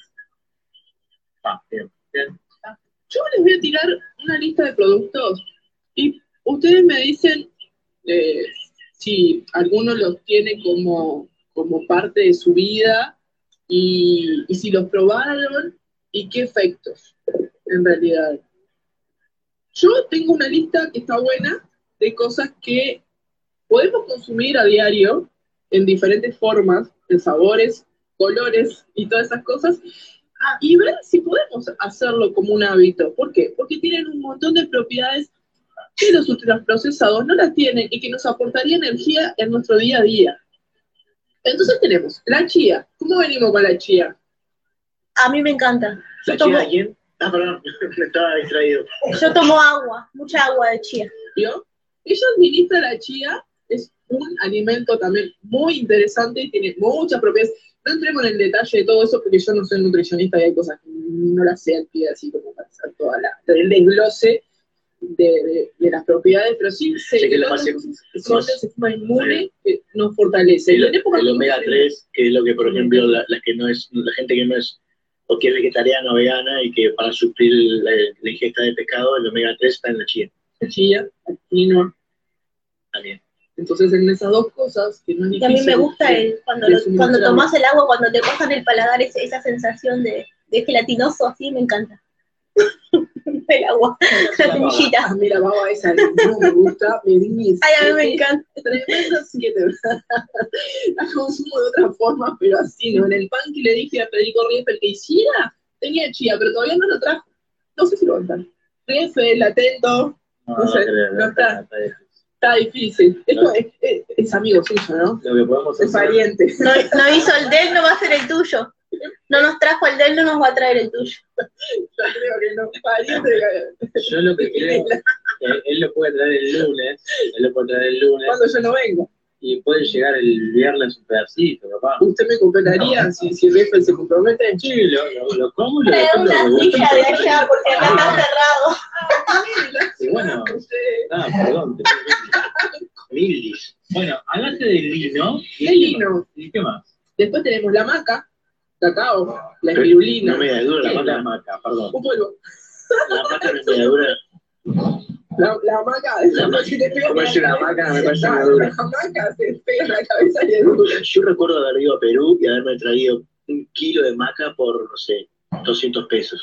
Y acá vas a un sobrecito de maca y te, te ahí. Aparte, viste que la maca tiene la connotación de, que tiene cuestión sexual. Sí, tiene, Ah, es, es este, ¿cómo ¿Cómo es? se llama Eh, la palabra? Es afrodisíaca. No, No, pero es estimulante. No, no, Lo que hace es eh, estar. Es afrodisíaco es una de las, cual- de las cualidades, pero tiene otras. Estimulante y a su vez hace que tu respuesta sexual sea más pronta. Ah, no y tener como más actividad. Te remueve todo. ¿Qué dice Pfizer? Como el, como la pastilla azul. Ah, Bueno, es, una pastilla natural. Ahí va, el Viagra natural. Y eso si lo, si lo consumís a diario, Como las ¿cuánto nueces. lo vas a tener? Como las nueces. Sí, hay volúmenes que hay que consumir y que estaría bueno para evitar el consumo de los todos los ¿Es verdad sintéticos, que ¿no? Esther Ferreira tiene en su mesa de luz eh, nueces? No sé. Obvio. Tiene una, tiene una ensalada seca de nueces. Prendido fuego. Obvio. Tengo maca y tengo Una nueces. ensalada seca tiene así. Que no falle. Y apio también. Y a- Perfecto, ¿vieron? Pero apio, tipo, estamos entrando a Vamos ahí. Está bueno esto, este degradé de columnas. Estamos pasando Sí. de la alimentación a Yo la, a creo que sexualidad. deberíamos dar paso en cualquier momento y hacemos todo un combo afrodisíaco tremendo acá, ¿no? No, yo diría que con No. eh, No. la nuez y el apio hacemos un agualdo primero. Y después pasamos a la otra. Ay, ay, ay, ay, Pero no está bien. es verdad, Waldo. Tiene Con manzanita verde, crema. Tiene razón. Sí. Como juega. ¿Cómo Por juega? Y después, bueno, ¿qué hacemos? Ah, eh, Y Franco, ¿cómo la bajamos? Eh, ay, va, correcto, viste, hay alguien que me entiende. ¿Qué son las 12 de la noche, Ulises? La pregunta, ¿Con qué lo podíamos? ¿Con qué lo podíamos hacer? ¿A quién? ¿Cuál es la bebida que nos ayudaría en eso? ¿Una caipirinha? Ay, ¿cómo está, eh? ¿Cómo Ah, con todo lo pique, ¿eh? ¿Cómo juega, eh? ¿Cómo? cómo- Esto, esto se pone, interesante esto. Seguimos, seguimos con con la cuestión, ¿verdad? las bayas de goji. Qué ricas que son, qué nutritivas. Tengo la boca llena, este una, Qué previ-. Qué previsor Goyi, ¿no? A ver, ser tantas Goya. Goya. Goyi, la Goya de Goyi. Goya, ah, Goyi. Goya, Goyi. Ah, era Por Goyi. eso. El señor Goyi, qué, qué, qué previsor haber hecho tantas Otra cosa es muy buena que es el azaí, que no me gusta. Lo intenté, pero no me gusta, pero. Ah, no. ¿Pero qué? Vos sabés que no pude. Viste que, que como hablábamos hoy, es tan personal la cuestión de la, de- de- no solo del gusto, sino de lo que repercute en el cuerpo cada uno. Eso es tan. ¿Las vallas Sí. no te gustan? No, las vallas sí, no las azaí no me gusta. Después la moringa. El té de moringa no puede más. La moringa tiene, es, es otro de los alimentos que tiene tremendas propiedades y incluso ahí está la historia de que en Cuba lo llevaron hace muchos años, cuando, después de la revolución, y plantaron toda Cuba con ese árbol y porque tiene muchas propiedades curativas, incluso de, y prevenciones de cáncer y también ayuda al sistema nervioso, el sistema circular, la presión, o sea, es muy buena, tiene un montón de propiedades. Totalmente de acuerdo. Y bueno, el wheatgrass que es, es como el pasto de trigo para consumir, porque nosotros en realidad no somos plantas, pero las cosas verdes se hacen muy bien. No hacemos fotosíntesis y todas esas cosas, pero consumiéramos más cantidad de cosas verdes tendríamos mucho más energía y se oxigenaría mu- mucho mejor nuestra sangre y todo ese tipo de cosas. Y la cúrcuma, yo la cúrcuma la tengo en todo lo que es este. Ah, yo la aprendí a usar con vos. ¿Eh? Yo la aprendí a usar con vos. Sí, gracias. Ahora le he hecho hasta el arroz. Sí, color este amarillito, porque el azafrán no me gusta, entonces le doy el color con la cúrcuma. Leí hace, leí hace un tiempo que no se puede cocer más de 15 minutos la cúrcuma. En realidad, si no cocinas mejor, yo no cocino cosas, seguramente sabes. Pero viste cuando vos la pones en alguna, Sí. alguna cocción, tratar de ponerla ya sobre el final, exacto, para, para que no pierdas Y para que. Sí, bueno, pero eso, eso pasa con cualquiera, con el perejil también, vos le echás al terminar la cosita, todo. Y otra cosa que hace El orégano. es la pimienta. Pimienta y cúrcuma van de la mano. Activa las propiedades. Al té. El otro día le hice Es buenísima la pimienta con la cúrcuma. La leche dorada para, para que realmente haga ese efecto, tenés que poner pimienta. Ya la activa, para que sepa, piques así, detallitos. No es que te va a picar una, pi- una, una dosis para activar lo que es Sustancial. Entonces, claro, todas estas cosas están al alcance, no son prohibitivas y las podemos anexar de la manera que más nos guste. Porque tenemos que ir probando. ¿Cómo digo yo? Ir viendo por dónde vamos y esperar también la reacción, no, no nos llenamos de cosas porque después no sabés ni, ni qué Bueno, pasa. fue lo que pasó con el pan. Yo te dije, no es como para mi paladar. A no ser que después le vaya poniendo el gusto. El pan que hice yo. Tuvo un éxito cuando lo llevé a casa y una amiga lo probó, quedó como loca con tu pan. Así Sin éxito. embargo, a mí no me A gustó. ella no le gustó, y eh, un éxito. ¿Entendés? ¿Viste? Y se pan para lavar. Este es un pan de lino que estaba. ¿Lo comiste? No. ¿Te gustó? ¿Viste? Ah, y a ella no. ¿Me lo regaló? que estaba en la mesa de la vez. Sí, afuera. Sí, a escondidas. Fuerte declaración. ¿Viste que estaba buenísimo? Hay, hay un producto que pensé que ibas, a, que ibas a nombrar, que, es, que a mí me encanta y que también tiene un montón, incluso tiene calcio, que es otra de las cosas que, que es la espirulina. Sí, acá está. Ah, ¿La nombré? La nombraste, yo no te escuché, estaba hablando Sí, sí. estaba haciendo el programa, estaba Es escuchando el otro La programa. alga. A mí me el licuado con una espirulina es buenísimo. Sí, sí, sí, yo, un natural a, mí, a, a los niños cuando nacieron, a mis hijos, en vez de poner, en vez de darle la, el suplemento de hierro que me pedían, le daba espirulina. Qué maravilla. Y nunca va, no tuvieron problema de nada. ¿Viste que Salvo la pigmentación verde que Salvo, el- ahora. salvo el padre que se, después el parece el hijo de Hulk? Sí. Y bueno, por ahí va, o sea, eh, eh, la cuestión, tratar de anexar estas cosas, ir probando que nos gusta. No son mejores ni peores que nada, tenemos que ver qué es para cada, cada uno. No hay, no hay, yo para mí, el tema del marketing que se nos ha metido por los poros y nos hacen creer que las cosas son de una forma y, y va a ser, eh, tocas el cielo y a uno sí tocará el cielo y otro no. O sea que no todo es tan así. Y seamos un poco más flexibles con ese tipo de cosas y no compremos todo el tiempo marketing, gente. Fíjense qué es para cada uno y sean un poco más selectivos y duden. Sí. Hay que dudar. Otra Siempre cosa, hay que dudar. otro- otra cosa que yo aprendí cuando estudiaba medicina china es el- a la hora que uno ingi- ingiere el alimento. O sea, mientras más temprano en la mañana, o sea, en ayunas, todo lo que uno ingiere en ayunas eh, tiene mucho más absorción en el cuerpo que a medida que va pasando el, después el, el correr del día. Y hay una cuestión que tiene que ver con las actividades, ¿no? Que claro, descansamos en la noche, necesitamos energía para trabajar, para pensar, para tomar decisiones a lo largo del día. Y en la mañana es el lugar más propicio para que eso suceda. Entonces, en realidad, es ahí donde le tenemos que dar una buena dosis para seguir funcionando. En las horas también, las colaciones, que- y darle, darle, darle nutrientes para funcionar. No hay algo que hablo que es cultural y, y- y- y una apreciación ne- netamente personal que el uruguayo come para llenarse y siempre quiere hacer la siesta. Porque todo lo que come el uruguayo pasa siesta. Y está muerto, siempre está muerto. Llega a las 3 de la tarde y está muerto de sueño. ¿Y por qué? Porque lo que come ¿Cómo no lo hace muerto. Está muerto.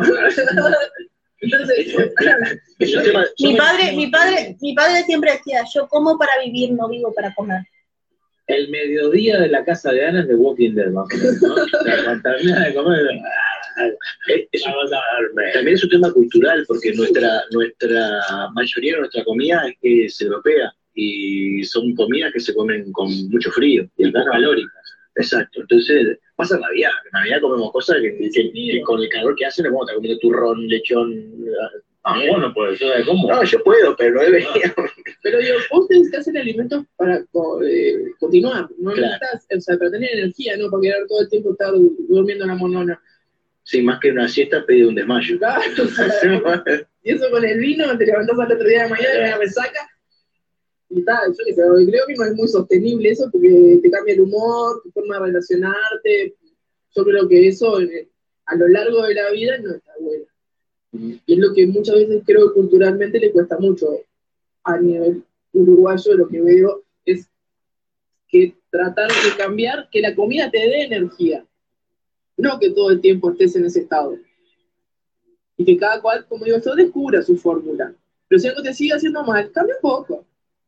Nada, eso. Los invito a pensarse de otro lugar y que digan, bueno, carne todos los días, fritura todos los días. Salir de la comodidad también, ¿no? Y bueno, como digo, yo, el procesado es como, es cómodo, pero no es saludable. No, pero sal- digo, salir de la comodidad, a veces, por ejemplo, uno por pereza se hace siempre la misma comida. Sí, el sándwich, sí, sí, fideo, arroz, papá. Pero no te alimentas. Sándwichito, claro. Te llenas, pero no te alimentas. Te llenas, Te, estás en lleno, pero no, no, no, no te alimentas. no te alimentas. O, o, pones demasiados nutrientes de una sola cosa y te falta algún otro. Claro. Entonces, con la diversidad yo digo que tenemos, ¿no? ¿Por qué no probar? ¿Y ¿Por qué no disfrutar de otros sabores? ¿Por qué no limitamos? Yo hay algo que... que Lo que hablas vos también de los colores, a veces, muchos También. colores es, es- así. Y es interesante y hay cosas que la ven como prohibitivas y yo lo que creo que la gente obviamente que no está muy a, a fin con el tema de cambio, ¿no? El cambio de, de, de chivito, La de la pizza, la carne, el fideo. Y ahí, ¿no? Y tampoco le pida mucho milagro salir del ajo de perejil porque lo loco. La hora de la cúrcuma te dice, ¿qué está diciendo? No me putees. Porque está, ¿entendés? No tienen... Es complicadísimo abrir la mente. Imagínate la comida, imagínate en el sexo. es medio complejo, pero hay que intentarlo, por lo menos. Mirá el puente, mirá el puente aéreo que ¿eh? Bueno, gracias, Ana. Quedate igual ahora a disfrutar de la columna de Franco Marenco, que viene en escasos segundos a hablarnos sobre una señora que yo desconocía y ahora vamos a aprender todo de Loana Perkins. Ya venimos con el señor Franco Marenco. En inglés. Después de- del arranque del anillo, es una bulla.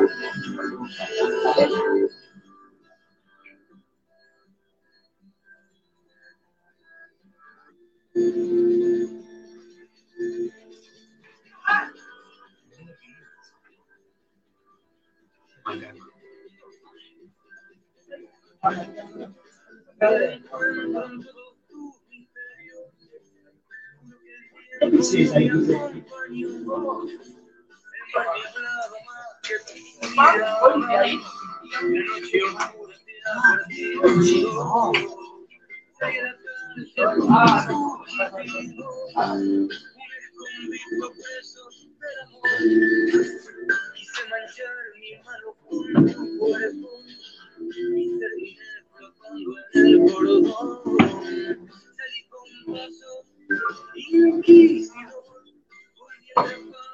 Pepe estaba diciendo que había una transmisión. Pepe estaba diciendo que había un...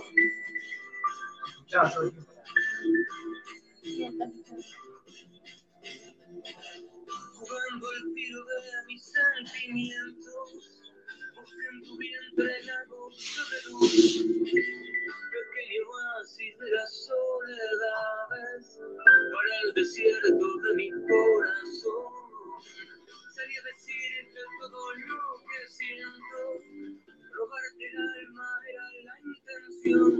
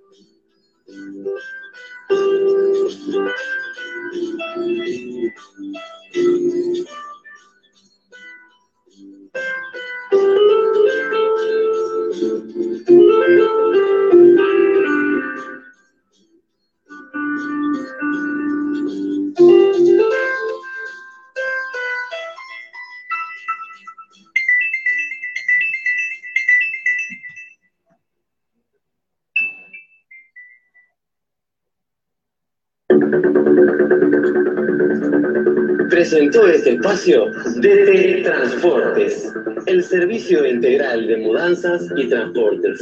Múdate feliz, múdate con DT Transportes.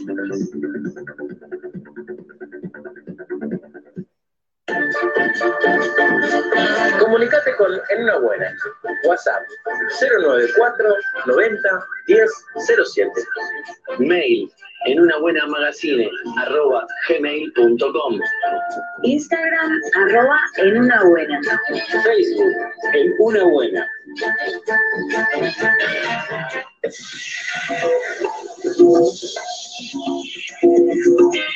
Solucionar tus problemas de entregas y distribución con Te lo envío. Ofrecemos una amplia gama de servicios de cadetería, gestión de cobranzas, distribución de sobres y regalos empresariales, gestiones eventuales, trámites legales y bancarios. No paramos ni un viernes 13. No dejes para mañana lo que te lo envío puede hacer hoy. Contactanos al 094-477-212 o a www.teloenvío.com.uy. Rapidez, seguridad y confianza. Busca Te lo envío.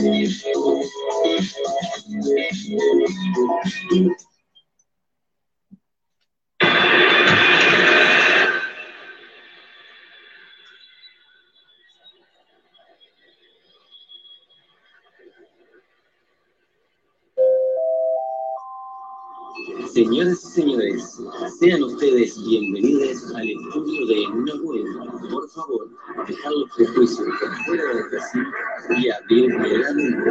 Disfruten, desaprendan y cuestionense en Aterrizando la Sexualidad.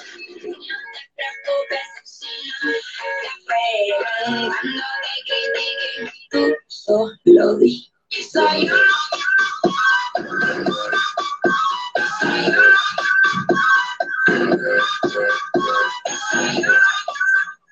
El concepto de travestismo es una cuestión revolucionaria porque es una identidad que rompe con la linealidad varón-mujer y con la linealidad sexo-género. La importancia que tiene la tecnología en nuestra vida no se puede ignorar, ya que la tecnología hoy forma parte de nuestra vida, de nuestra sexualidad, de nuestra identidad, de nuestro modo de vivir, de, nuestra- de la manera de comunicarse. Entonces, eh, no se puede obviar la tecnología como parte de nuestra vida y como parte de nuestra corporalidad también.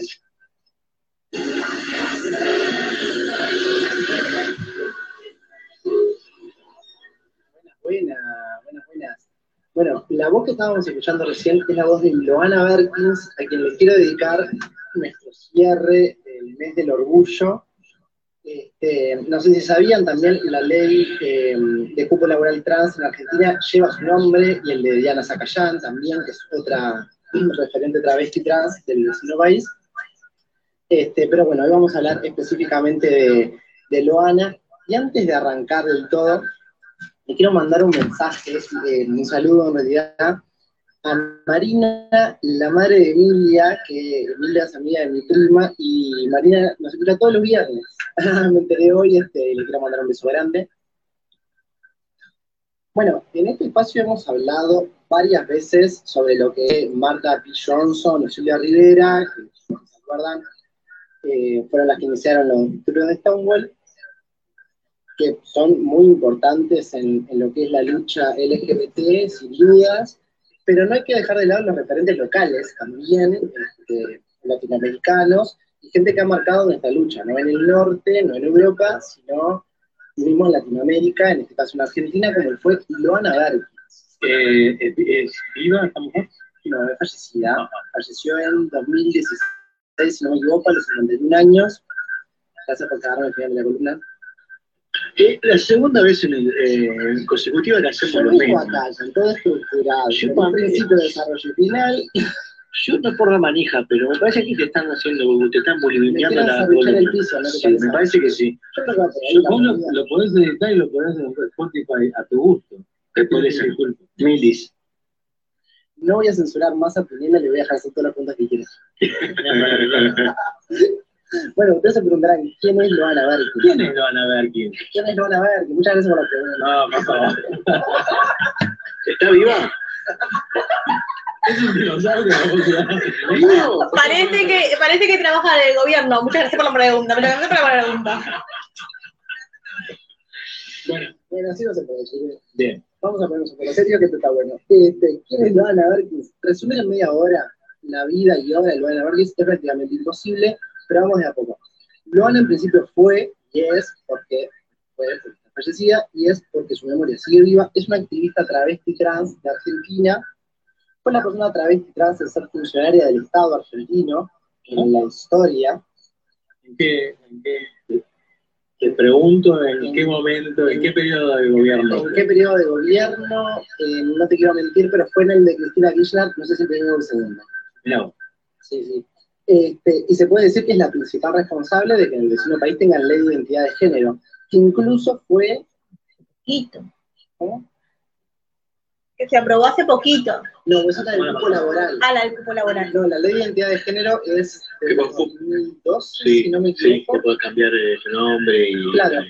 En Argentina Ah. vos podés cambiar tu nombre con la simple autopercepción, algo parecido a lo que empezó a pasar a partir de la ley trans acá en Uruguay, pero que antes requería como un montón de testigos y cosas que pues en Argentina ya desde el 2012 ya no, vos vas en Argentina y decís, mira, yo me percibo de otro género y te cambian automáticamente el, el género en tu documento, no hay, no, no, como no hay más que hablar, digamos. Bueno, que fue de las primeras del mundo. Orígenes de Loana Berkins.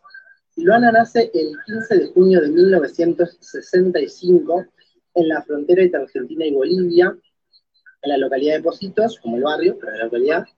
Este, a los 14 años, por ahí, el padre la corre de su casa, ya. Ella era de una familia pudiente, de origen militar, si no me equivoco. Y el padre la corre de tu casa diciéndole, o te haces bien hombre, o te vas. En términos de ella, nunca me aclaró qué significaba ser bien hombre, ¿no? Bueno, con esa, con esa actitud no demostró ser un buen hombre. Eh, ¿El apellido es un apellido artístico o es este, el, el de la familia, el de, el de ella, digamos, la familia No sé si el apellido es el de ella, sé que el nombre no lo cambió, y es que es más, viene de que ella cuando empezó a trabajar en un cabaret, ella se quería llamar Ana en realidad, y cuando empezó a trabajar en un cabaret, le pidieron como un nombre más, más exuberante, si se quiere, y ella se acordaba de que su tío siempre le decía lo algo, a cuando algo estaba bueno, como Mm. lo genial o no sé qué, y ella dijo lo Ana para como cumplir ese requisito de alguna manera y él le gustó. Bueno, cuando la echan de su casa, este, ella se va a Salta Capital, donde y ella esperaba que la buscaran. Ella en realidad pensaba, tipo, no, ¿cómo van a echar a su hija, en, en ese momento su hijo, este, cómo la van a echar nunca la van a ir a Que, buscar? que, que fueran a pedirle que vuelva o que, o que Que regrese. se preocuparan de dónde estaba, ¿no? tipo, cuál era su paradero. Eso nunca ocurrió, la espera se hizo muy larga. Estamos hablando de, que- de que, qué época más o menos. Se- 79. Claro, ¿Sí? sí. Ahí, ahí. Sí, porque- Eh, plena dictadura militar argentina. Sí. y más con lo que dijo Franco, una familia acaudalada, también con un origen militar, donde la concepción de la familia eh, Sí, cuadrada, tradicional, wow, era papá, mamá, dos hijos, de, de lo que, bueno, la de lo que sea, pero no te puedas hacer percibir de otra cosa porque Sí, sí, totalmente.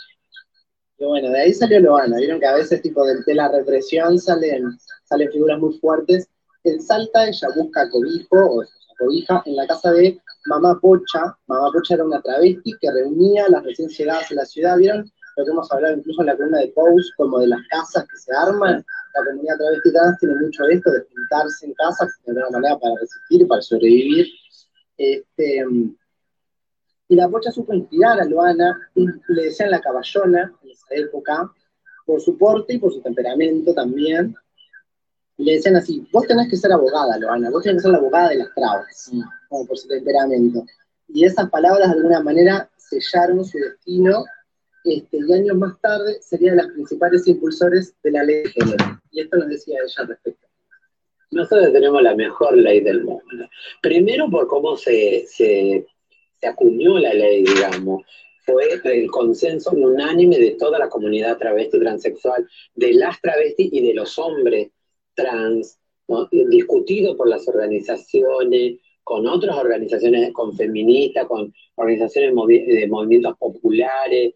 Entonces, realmente este, esta ley es superadora a todas las leyes. Y también, fíjate, habla de, de- de una identidad autopercibida. Entonces, como cada quien sienta que percibe su identidad y quiere ese derecho, lo puede asumir. Bueno, para la gente que está en el vivo y para la gente acá que no tiene auriculares, ella celebra mucho que la ley hablara de autopercepción, porque partiera de uno la autopercepción del género. Es que es algo, ahora que lo estoy pensando fríamente, debe ser la única ley en Argentina dentro de la Constitución eh, que se dictamine o se determine por la, la percepción de una sola persona. Es decir, la voluntad. Claro, eh, todo lo demás viene como autoimpuesto desde, desde- hay un particulazo en todo, ¿no? Desde tu nombre hasta. Exactamente. Y en esta ley, no, porque si yo me, autopercibo eh, de género femenino, ponele, voy, lo digo y me dan, me dan mi, mi cédula. Cosa que no pasa en ninguna de las otras leyes de la Constitución. Es, es algo que, la verdad, nunca lo había pensado, ahora me detengo a, a pensarlo y es algo... Tampoco pasa acá. No lo sé, no lo sé, no tengo ni idea. No, tengo No, idea. no hay, existe. Bueno. entiendo que a partir de la ley trans se volvió, eso fue uno de los reclamos, este, se volvió como un trámite puramente administrativo. Antes sí era un trámite jurídico, antes vos tenías que ser testigos para cambiar. Pero ponemos lo mismo, sigue siendo igual que en Argentina, es la, única ley que cumple ese Ah, requisito. obvio, totalmente. Le mando un saludo a mi amigo Matías que está en el vivo y a Membrillo, mi amiga Erika. Brillo azul. Membrillo azul. Qué buen nombre. Y le aviso que vaya al streaming, que lo puede encontrar en la página de fmciudadela.com. Right now. Right now, porque así puede escuchar los audios. Y si no, bueno, Vayan al Facebook, también Spotify.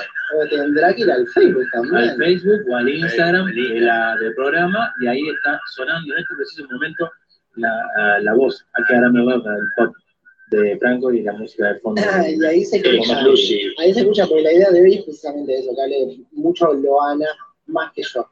Este, bueno, pero eso estaba muy bueno que recalcaba Gastón, que es como que es la única ley que parte de la propia voluntad de la persona, es de las pocas leyes que, que parten de ahí. Bueno, ella después de Salta se va a Buenos Aires, cuando llega a Buenos Aires empieza a dedicar a la prostitución, una realidad que sabemos que está muy asociada a la realidad de las personas trans, se dedica a la prostitución por muchos años, en sus propias palabras, ella decía, siempre fui una puta burguesa, con un buen pasar económico, pero me di cuenta que mi cuerpito no podía seguir viviendo eso, y ahí es cuando se vuelca al activismo. Ella incluso, en esta discusión de prostitución sí, prostitución no, eh, militó mucho por el abolicionismo, este, pero con una mirada muy abierta igual, era como, bueno, que no sea el destino de las personas trans, tipo, no tengo nada en contra de la prostitución como tal, pero que no sea el único destino posible de las personas transgénero. En el activismo Loana tipo, sumamente referente, se vincula con gays lesbianas, a quienes aportó una reflexión crítica, en sus palabras, teníamos que salir de nuestro rol de víctimas. La salida era colectiva, o salíamos juntas o no sale nadie. Loana también se afilió al Partido Comunista y fue de ahí donde hizo su carrera política.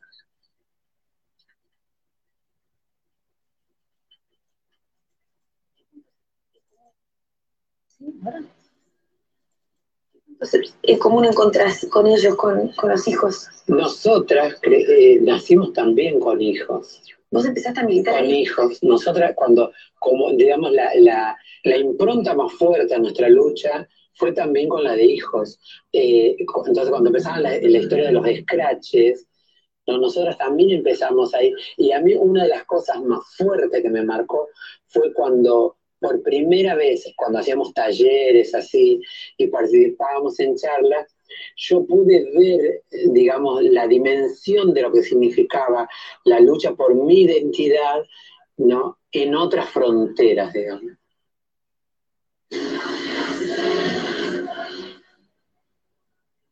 ella ahí estaba hablando de eh, los hijos de desaparecidos en la dictadura, y me parece muy buena esa conexión que hace ella eh, por la búsqueda de la identidad, como esa conexión de, de militancias o de luchas, en tanto búsqueda de la identidad como persona transgénero, cuando te la quitan de alguna manera, cuando te la niegan, si querés, o la búsqueda de identidad de los hijos. Y ella en realidad arranca en esta lucha por búsqueda de identidad a través de la búsqueda de identidad de los hijos cuando querían saber de dónde venían, de alguna manera. Sabemos que en Argentina era una práctica mucho, incluso mucho más fuerte que acá, la de desaparecer a la gente y, y repartir de alguna manera a sus hijos, que también hace la lucha de mm, los abuelos de Plaza de Mayo, por ejemplo. Igual en proporción no tiene nada que ver, ¿no? Pero en proporción acá desaparecieron más gente que ¿En serio? en proporción. cantidad, sí. Mirá, ah, yo me acuerdo de haber dado como, como que, como que la- puede ser porque, claro, en Argentina son más, Son claro, 40. En ese momento, claro, sí, sí. un dato. Este, pero sí, no, y obvio que en la, en la dictadura argentina fue un método como mucho más eh, Naturalizado. naturalizado de alguna manera, claro, sí, sumamente enriquecido. Bueno, en 1997, Joana, ya volcada al activismo, decide escribir una carta y pedir un trabajo formal. Este, bueno, Atilio Borón y Mabel Bellucci toman la posta y la acompañan en este anhelo.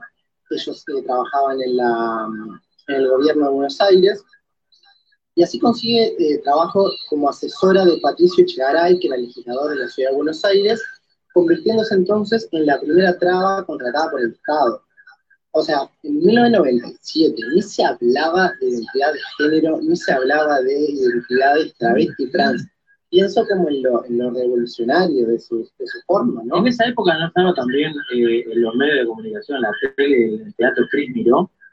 Sí, pues, sí, en televisión. No era, no era contemporánea Claro, ella. sí, claro, sí, seguramente no sé si abogaba por lo mismo. Pero- iba a decir, que ella siempre lo que decía era como, y sin desmerecer a Miró, a Francia de la B, era, no puede ser que las travestis trans tengamos como destino o la, prostitu- o la prostitución o el show business. Mm. Porque eran los dos únicos destinos, o hacías cabaret o te prostituías. Sí, porque en realidad el personaje, tanto el personaje de Crimiró como cuando empezó Florencia era más que nada eso, era, un travesti en el programa. Exactamente. Pero siempre era como sexualizándose Claro, claro. y vendiendo desde ese lugar. No había como otras formas de ser trans en, bueno, en Argentina ni en ningún otro lugar. Ella entonces, bueno, con este em- empleo conseguido, crea entonces la ALIT, la Asociación de Lucha por la Identidad Travesti Trans, travesti transexual, perdón, este, y en 2010 conforma el Frente por la Identidad de Género para conquistar una ley que apunta a desjudicializar y descriminalizar la identidad travesti trans. Loana fue también de las primeras trabas en conseguir un espacio entre los feminismos cisgénero. Cisgénero es lo opuesto a transgénero. Cuando vos eh, coincidís con el sexo que te- se te asigna la sala. Por ejemplo, todos los que estamos acá, tanto estar como los controles como nosotros en la mesa, somos cisgénero. Nos dijeron, sos de este género, no, no estoy de acuerdo, bien. Este, bueno, en, en los espacios de feminismo cis, su lucha por el aborto ampliaba los sentidos más allá de lo reproductivo y apuntaba a problematizar las autonomías corporales y el ejercicio del libre deseo. Este, Para mí, la, la, ser travesti es lo mejor que me pasó en la vida. Lo mejor. Y de volver a nacer con orgullo, yo elegiría ser travesti. Y elegiría ser travesti en este país. Y por primera vez, cuando obtuvimos la ley de identidad de género, sentí que este era mi país. Sentía que vivía, cuando me preguntan a veces los medios de afuera, ¿cuál es el mejor país con las travestis? Para mí es este. ¿no? Entonces, ¿Por qué lo volverías a elegir con todos los padecimientos de los que hablamos? porque a mí el travestismo no me conflictó en nada. Sí, digamos, la sociedad me obstaculizó, puso traba a mi travestismo. Pero a mí el travestismo no, no, no me conflictúa en nada. Yo me siento realmente espléndida, maravillosa eh, y, y- y instaría a todas las personas, sean de la orientación sexual que sean, de la identidad de género, de la nacionalidad, de la etnia, de la raza, que realmente se atrevan a vivir en sus propios términos. Porque si no, ¿qué sentido tiene la vida? Me parece muy linda esa, esa reflexión, ¿no? Como de, a mí el travestismo no me conflictó, me conflictó la mirada que tenía la sociedad sobre eso. ¿No? Este, es- la voz que escuchaban, que no es la de Loana, es la de Julia Mengolini, que le hizo esta entrevista hermosa. Este, ahora no está, se llama Ágora 2.0, para ese programa fue que se la hizo, la pueden buscar en YouTube, los oyentes, está hermosa, esa entrevista está hermosa de principio a fin, todos los audios son de esa entrevista, me miré otras, pero todos los audios son de esa porque está muy linda, Julia le hace una entrevista muy linda a Loana, este, y bueno, nada, les decía eso, como que Loana pudo de alguna manera articular con otras luchas políticas, eso fue lo muy interesante que tuvo, no solo articuló con la lucha eh, sobre el aborto, sino que incluso con su posición abolicionista, ella pudo articular con el, con el movimiento o sindicato de prostitutas de Argentina, AMAR, la Asociación de Meretrices Argentinas, no me acuerdo este, bueno, luego es AR, la Argentinas, este, porque igual ella decía, a fin de cuentas nos juntamos en la esquina, nosotras. Tipo, Claro. yo estoy en contra de esto, no estoy de acuerdo con que se sindicalicen de alguna manera, porque ella lo que quería es de alguna manera prohibir la prostitución, pero igual tengo que articular con ellas porque en las esquinas y en la puerta de la comisaría estamos nosotras juntas, de alguna manera. Eso me, me parece como muy valioso sobre su recorrido político de alguna manera y la forma de enfrentar la diferencia que ella tenía Conciliando. Conciliando de alguna manera. Este, Loana muere el 5 de febrero del 2016 a los 51 años, eh, muere en el hospital, dejando una fuerte marca en los movimientos travesti trans, eh, LGBT+, y movimientos feministas, que encontraron en ella una fuerte referente, y esto, justo en esta entrevista, ella dice lo que le hubiera gustado que estuviera en su lápida, y me, me pareció lindo traerlo. Yo realmente en mi lápida me encantaría que ponga, acá ya la travesti más feliz del mundo, porque realmente elegiría ser travesti. Y en esta sociedad y en esta coyuntura política, claro. Hay algo que es muy interesante, dice, en esta coyuntura política. O sea que capaz que si no se hubiesen desarrollado las cosas políticamente como se desarrollaron en Argentina y en Latinoamérica, y hubiese sido todo mucho más setentoso, y no hubiese dicho, capaz que hubiese elegido de nuevo. Claro, no, ella lo dice como al final de los gobiernos kirchneristas, que fueron como de la última ola de progresismo en Latinoamérica. Pero bueno, eso está bueno porque ella siempre reivindicaba de alguna manera también como la política que ella estaba haciendo. También incluso me acuerdo que en el periodo de Mauricio Macri se la recordó en un día del orgullo, de la diversidad.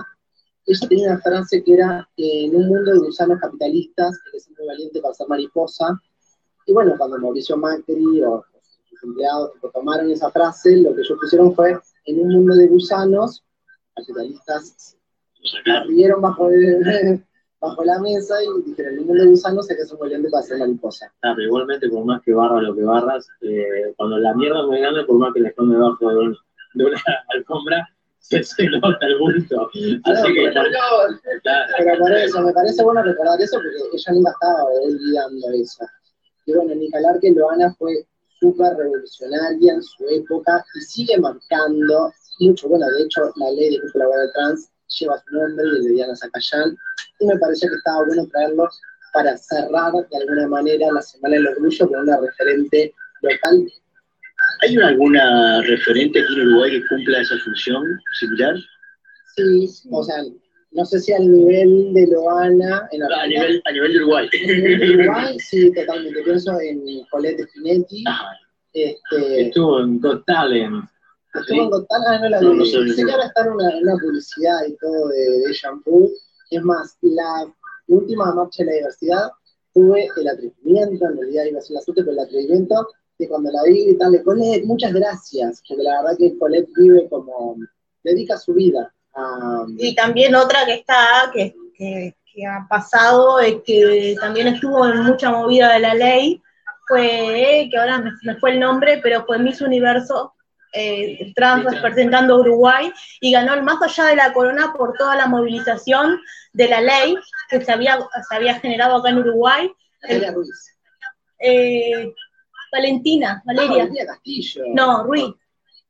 Natalia Ruiz o Natalia. Natalia, Natalia. Porque Natalia Ruiz me acuerdo que estaba más. Natalia ganó el más allá de la corona en España, eh, o sea, por, el- por la parte de, Yo de la ley. ella verla cuando estábamos esperando que se, que se aprobara la ley ahí en el... Y ella de ahí en más sigue trabajando con todas las Miss Universo Trans desde, desde ahí y haciendo todas las campañas para que se- esta ley siga creciendo y no se estanque como se- en muchas pas- partes pasa que se estanca y a nivel mundial es un reconocimiento muy fuerte lo reconocen que, la- que Uruguay y Argentina no pueden creer que estos países que son subdesarrollados tengan la, la apertura de mente y la ley aprobada como no otros países del primer mundo. ¿no? Es que, es súper, la ley incluso en Argentina es solo de identidad de género. La ley integral acá en Uruguay es súper de vanguardia, es súper de vanguardia porque precisamente por eso, porque es integral. Abarca un montón de aspectos de la vida de las personas. Ya hemos hablado acá de esa ley, ¿no? Pero Sí, sí. para decirlo rápido, abarca aspectos desde la educación, desde la salud, desde el trabajo, un montón de aspectos gubernamentales, un montón de aspectos de la vida de las personas trans y que lo sacó. Por eso fue un rotundo no la, la, de- la de derogar la ley, ¿no? Sí, no, no funcionó. Por, Por suerte. Por suerte. Este, bueno, para cerrar un poco, les comento qué va a haber la próxima, que yo voy a estar. ¿Ya tenés? Ya. Increíble, vos, qué Eso se puede porque no dejan vergüenza. La próxima yo voy a estar remoto, o sea, no voy a estar acá, pero no, No digas nada. no se van a librar de escucharme la voz de pesado en la radio. Este, vamos a hablar de menstruación con Erika Carvajal, ya cerramos el mes del orgullo, y traigo a mi, ami- a mi amiga Erika que sabe un montón de menstruación, y un poco la traigo en calidad de persona menstruante, porque me parecía que yo ponerme a hablar de menstruación cuando a mí Claro. me sucede, era una falta de respeto, así que la traigo a ella para que, mm, nada, hablemos. Una anécdota. Si habló, abrió Arjona, habló Arjona, ¿por qué no puedes hablar vos? Cuando, viví en Costa Rica, a, la- a las mujeres después que decían, bueno, ya se mejoró en relación a si ya se le había pasado la menstruación. Ah. Para que tengas una, una, una idea, en algunos lugares todavía Varios de esos mitos vamos a estar eh, derribando estaba- a mí me parecía aberrante la frase. Sí, todavía. Yo me acuerdo que hasta hace poco, o incluso supongo que se sigue diciendo, hablaban de estoy indispuesta. Sí. Yo me acuerdo de unas amigas mías que me decían, dispuesta a nada, dispuesta a todo, me decían. Y así, dispuesto a todo, eh, nos vamos. Nos vamos. Dispuesto a todo. El lunes nos vemos. Bueno. Nos escuchamos. ¿Por qué Para, nos vamos, Franco? para honrar a una persona revolucionaria como Luana, nos vamos con Revolución, cuatro pesos de película. Ahí va. Hoy la pelea que doy es quererme más.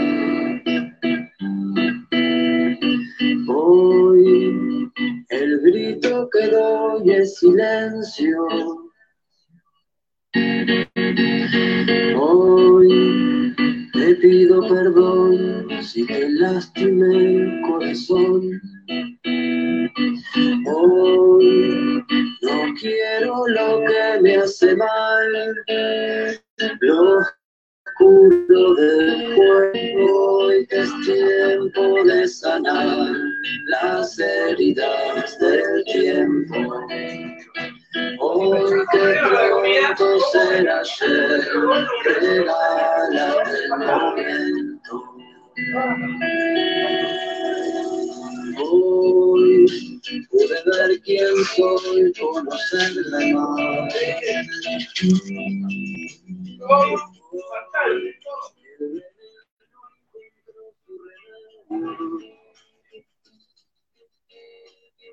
Hoy te doy el perdón